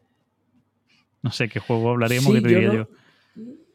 No, no entendí muy bien el, sobre qué, qué juego iba. Pero sí, bueno, tendría que entrar ahí a, sí, a tal mirar que de aclare, ¿no? Sí, sería alguno de estos juegos feos que tú juegas y yo te diría yo, el juego es feo como pegarle a un padre con un casetín sudado para pedirle dinero para droga. Pero no sé cuál de ellos sería, porque Feo no, espartano. sí, sí, feo. Bueno, luego tú tienes por aquí, tienes por aquí apuntado que Alex de los abuelos nos guiña un ojo. Yo creo que quiere tema contigo, Gizmo. Sí, en el. No, acuérdate que en su día, eh, como, digamos, como somos unos europusis, yo tengo la teoría de que Alex está atrapado, ¿no? En, en- en- en el podcast, ¿no? De jugando con los abuelos. Y en el último programa ya nos estuvo haciendo el guiño para, para vale, que lo para- rescatemos. Vale. Alex, Vale, eres bienvenido, que aquí también le damos a Wargames de. eh, eh, bueno, no digamos hay alguno no tan viejuno, ¿no? Como de los que se comentan en el podcast, pero. Pero aquí tienes tu juego también. Sí, hombre, a, mí, a mí, yo cuando escucho a, los abuelos, es que yo hay veces que pienso que no entiendo cómo todavía en la mente de esos señores de noventa y tantos años les da para hacer un podcast. Yo, mira, tengo ganas de. Es una pena que no, que no hayan venido a la CLBSK, pero es que tengo muchas ganas de coincidir físicamente, tanto con Alex como con Edu. Espero solucionarlo en las próximas Bellotacón, el año que viene, porque me siento muy abuelo también cuando escucho su, su podcast, porque muchos de los juegos de los que habla los he jugado. Entonces es como, madre mía, qué recuerdos cuando lo habla. Aparte que el podcast lo hace muy bien, pues son muchos Ujú. recuerdos, ¿no? También cuando, cuando hablan de juegos. Sí, la verdad es que sí, que, que- genial muchas veces, bueno, aunque sean, aunque sean señores de 90 años. Yo, yo creo que debe ser Alex, que es el joven. Bueno, yo no sé si Sí, tú tienes por ahí más cositas apuntadas. No, así simplemente comentar, bueno, eh, dentro de, de esto, ¿no? Que, no- que me hablaban en la CLBSK, digamos que les gustaba un poco el formato, ¿no? Y, lo, y cómo lo hacíamos. Bueno, que son cosas de agradecer. La, la cuestión es estar cómodo. Ya si no se sabe, pues eh, el tema de la duración de los podcasts a nosotros no es una cosa que nos preocupe, ¿vale? El- tiene que durar lo que tenga que durar. Y sí que están bien, ¿vale? No quiero decir, digamos, nada, no es, no es negativo, ¿vale? Lo que voy a decir. Pero no es eh, tampoco la típica charla entre amigos. Lo, lo que hacemos, tampoco lo que buscamos. ¿Vale? O sea, ver. digamos, bueno, A ver, esto más lo hemos hablado en, sí, sí. cuando estábamos preparando. Sí, tiene que ser una charla entre dos personas que, que- que son amigos, ¿no? Que, que tienen esa confianza para decir cosas, pero hay que huir, que, que yo siempre he criticado, que no me gustan algunos, en algunos podcasts, en podcasts además que son muy buenos y que escucho, pero tienen, hay- que tienen ese, ese pequeño defecto, hay que huir de las bromas internas, ¿vale? Eh, hay algún Sí. podcast y en algún episodio en especial en el que hay un exceso de bromas internas que la gente de fuera no tiene ni por qué saber de qué vienen, vienen de programas atrás y de cachondeo entre ellos, que eh, al, al oyente le pierde. Entonces, eso no tiene que ser una charla simplemente entre dos amigos, tiene que estar también eh, por la charla organizada, ¿no? Eh, estructurada para, para saber de qué vamos a hablar, a la par de que tiene que haber confianza entre las dos personas que hablan y cordialidad, pues para, mm, oye, pues criticarnos el uno al otro cuando es necesario, ¿no? Tener también su tono de humor metiéndonos caña, pero desde un punto de vista que, Que, sea haya, eh, que haya conexión entendible. lúdica. Sí, exacto. eso es lo importante. Entonces, yo creo que eso es un poco, y te digo que es una barrera eh, muy difícil, que nosotros muchas veces pues, también nos pasaremos, iremos a bromas más internas, y una barrera muy difícil de superar, pero que más o menos la tenemos clara pues, para que no nos pase o para que nos pase lo mínimo posible, que es un poco la, la idea. Sí, yo, yo, yo sí es verdad que he dejado de escuchar algún podcast precisamente por eso. O sea, no voy a decir ni nombres ni nada, ¿eh? pero sí precisamente que era como demasiada broma interna y era como no me estoy enterando de nada. Ellos estaban escojonados, me parece muy bien, pero era... mm, yo no sé qué hago escuchándolo. Entonces, ya digo, a ver, cada, cada podcast, cada canal tiene su público, tiene su forma de ser. Ni es bueno ni es malo. Es decir, ni lo que hacemos nosotros es lo mejor, ¿vale? Sabemos que es lo superior, pero no es lo mejor. Ni lo otro es lo peor. ¿Vale? O sea, digamos, cada uno tiene pues, eh, su forma de hacer, ¿no? Y, y su forma de actuar. Claro, y que es una cuestión de gusto, Sí, ¿sabes? también. Es decir, exacto. o sea, claro. Los que tienen buen gusto nos oyen a nosotros y los que no, pues oyen a otros. Exacto. Yo sé que me habías dicho que ibas a hacer una mención a alguien. Lo que pasa que Sí. igual, no sé si se te ha olvidado. No, no, no, no, no tengo que apuntar, estaba esperando Pues que tú me podrías hagas una haberlo, cámara y o decir, y decir eso. A ver, yo quería hacer una mención, Dale, dale. llevamos, este es el episodio 7 y eh, desde inicio, además le he hecho muchas consultas en siempre, no solo yo, sino mucha, mucha gente que hacemos podcast, hemos llamado a la puerta del señor David Arribas, ¿vale? Del podcast eh, Bislúdica o del podcast 9 decibelios, que también es un podcast interesante. Y eh, yo simplemente quería agradecer que siempre que, que se llama a su puerta, que le pedimos consejo, que le pedimos opinión, pues él siempre nos la da, nos recomienda cómo grabar, cómo hacerlo. Él me recomendó no utilizar Zencast y, y ya estoy viendo el porqué, porque tiene muchas ralentiza- ralentizaciones. Bueno, por ahora la vamos a solventar, posiblemente cambiemos, sigamos probando sistemas de grabación y cambiemos. Pero bueno, eh, es cierto que, es de agradecer que haya una persona que se entregue a dar consejos a todos los que hacemos un, un podcast, que nos dé consejos sobre micrófono, sobre edición, sobre formato de grabación, eh, sobre cómo subir el podcast. La verdad es que es una mm, enciclopedia del podcasting y la verdad es que yo quería hacer una mención desde aquí y agradecerle muy mucho esa mano que, que siempre tiende a todos nosotros y bueno, y mandarle un, un abrazo muy grande y, y decirle que bueno, que Gizmo poco a poco, si te has dado cuenta, va escuchando más podcasts y va aprendiendo, ¿vale? No, de hecho, a ver, de, de vez en cuando escucho Bislúdica, ¿vale? No los escucho todos. Y sí que muchas veces me. Bueno, me sale la palabra. Es, es simpatizar, digamos, con él, ¿no? O sea, digamos, voy, voy como un poco en su línea. O sea, quizá me estoy volviendo rancio, pero orgulloso de ser rancio. O sea que. Bueno, yo, yo, yo, yo diría que es más un viejo gruñón de vez en cuando que rancio. Sí. Viejo gruñón, abuelo cebolleta también, que bueno. A ver, eh, Bislúdica, cuando empezaba él, era prácticamente lo único que había también. O sea, que llevan esto. Fue el primer podcast de juegos de mesa. o sea que- Sí, entre él y, y Ojo al Dado, lo que hace que Ojo al Dado creo que era programa de radio al principio. Era, era lo, No, pero- lo que se escuchaba que había. Pero ojo al lado, ojo al lado llegó más tarde. Incluso así. Bilúdica empezó antes. ¿vale? tarde. Luego ya vinieron tanto el tablero podcast como ojo al dado. O- Ojo al Dado hace una cosa que a mí me gusta mucho, que es eh, la, eh, realmente del, de Ojo al Dado escucho solo una sección, que es la que ellos llaman baños lúdicos, que, que es traer a, a gente que no es conocida así en el mundillo, o sea, o no participa ¿no? mucho en, en medios de, de audio, ¿vale? Por decirlo de alguna manera. O sea, bueno, en su día me, me entrevistaron a mí, los locos de ellos, pero sí que suelen coger a gente, eso, como me- más desconocida, ¿no? A, a nivel de público. Y esa parte, esa parte me gusta. Y sí quiero darle un saludo a, a la gente de, última ronda, ¿vale? Que es los albaceteños, que aunque tienen a Catumarus, pues bueno, el día que solucionen los problemas de audio en el podcast, que se, que se escucha muy bajo, y a varios de ellos los conocí ahora en la, en la CLBSK, ¿vale? Nada, dar- darles un saludo a pesar de que son unos osos.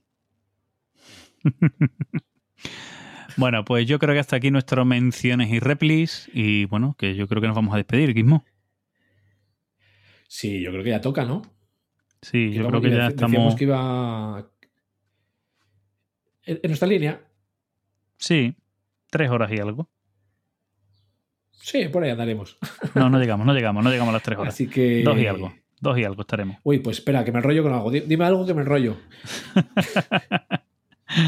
Bueno, que nada, un placer como siempre, Gizmo, en tener este ratito para charlar Sí, contigo y charlar con la audiencia.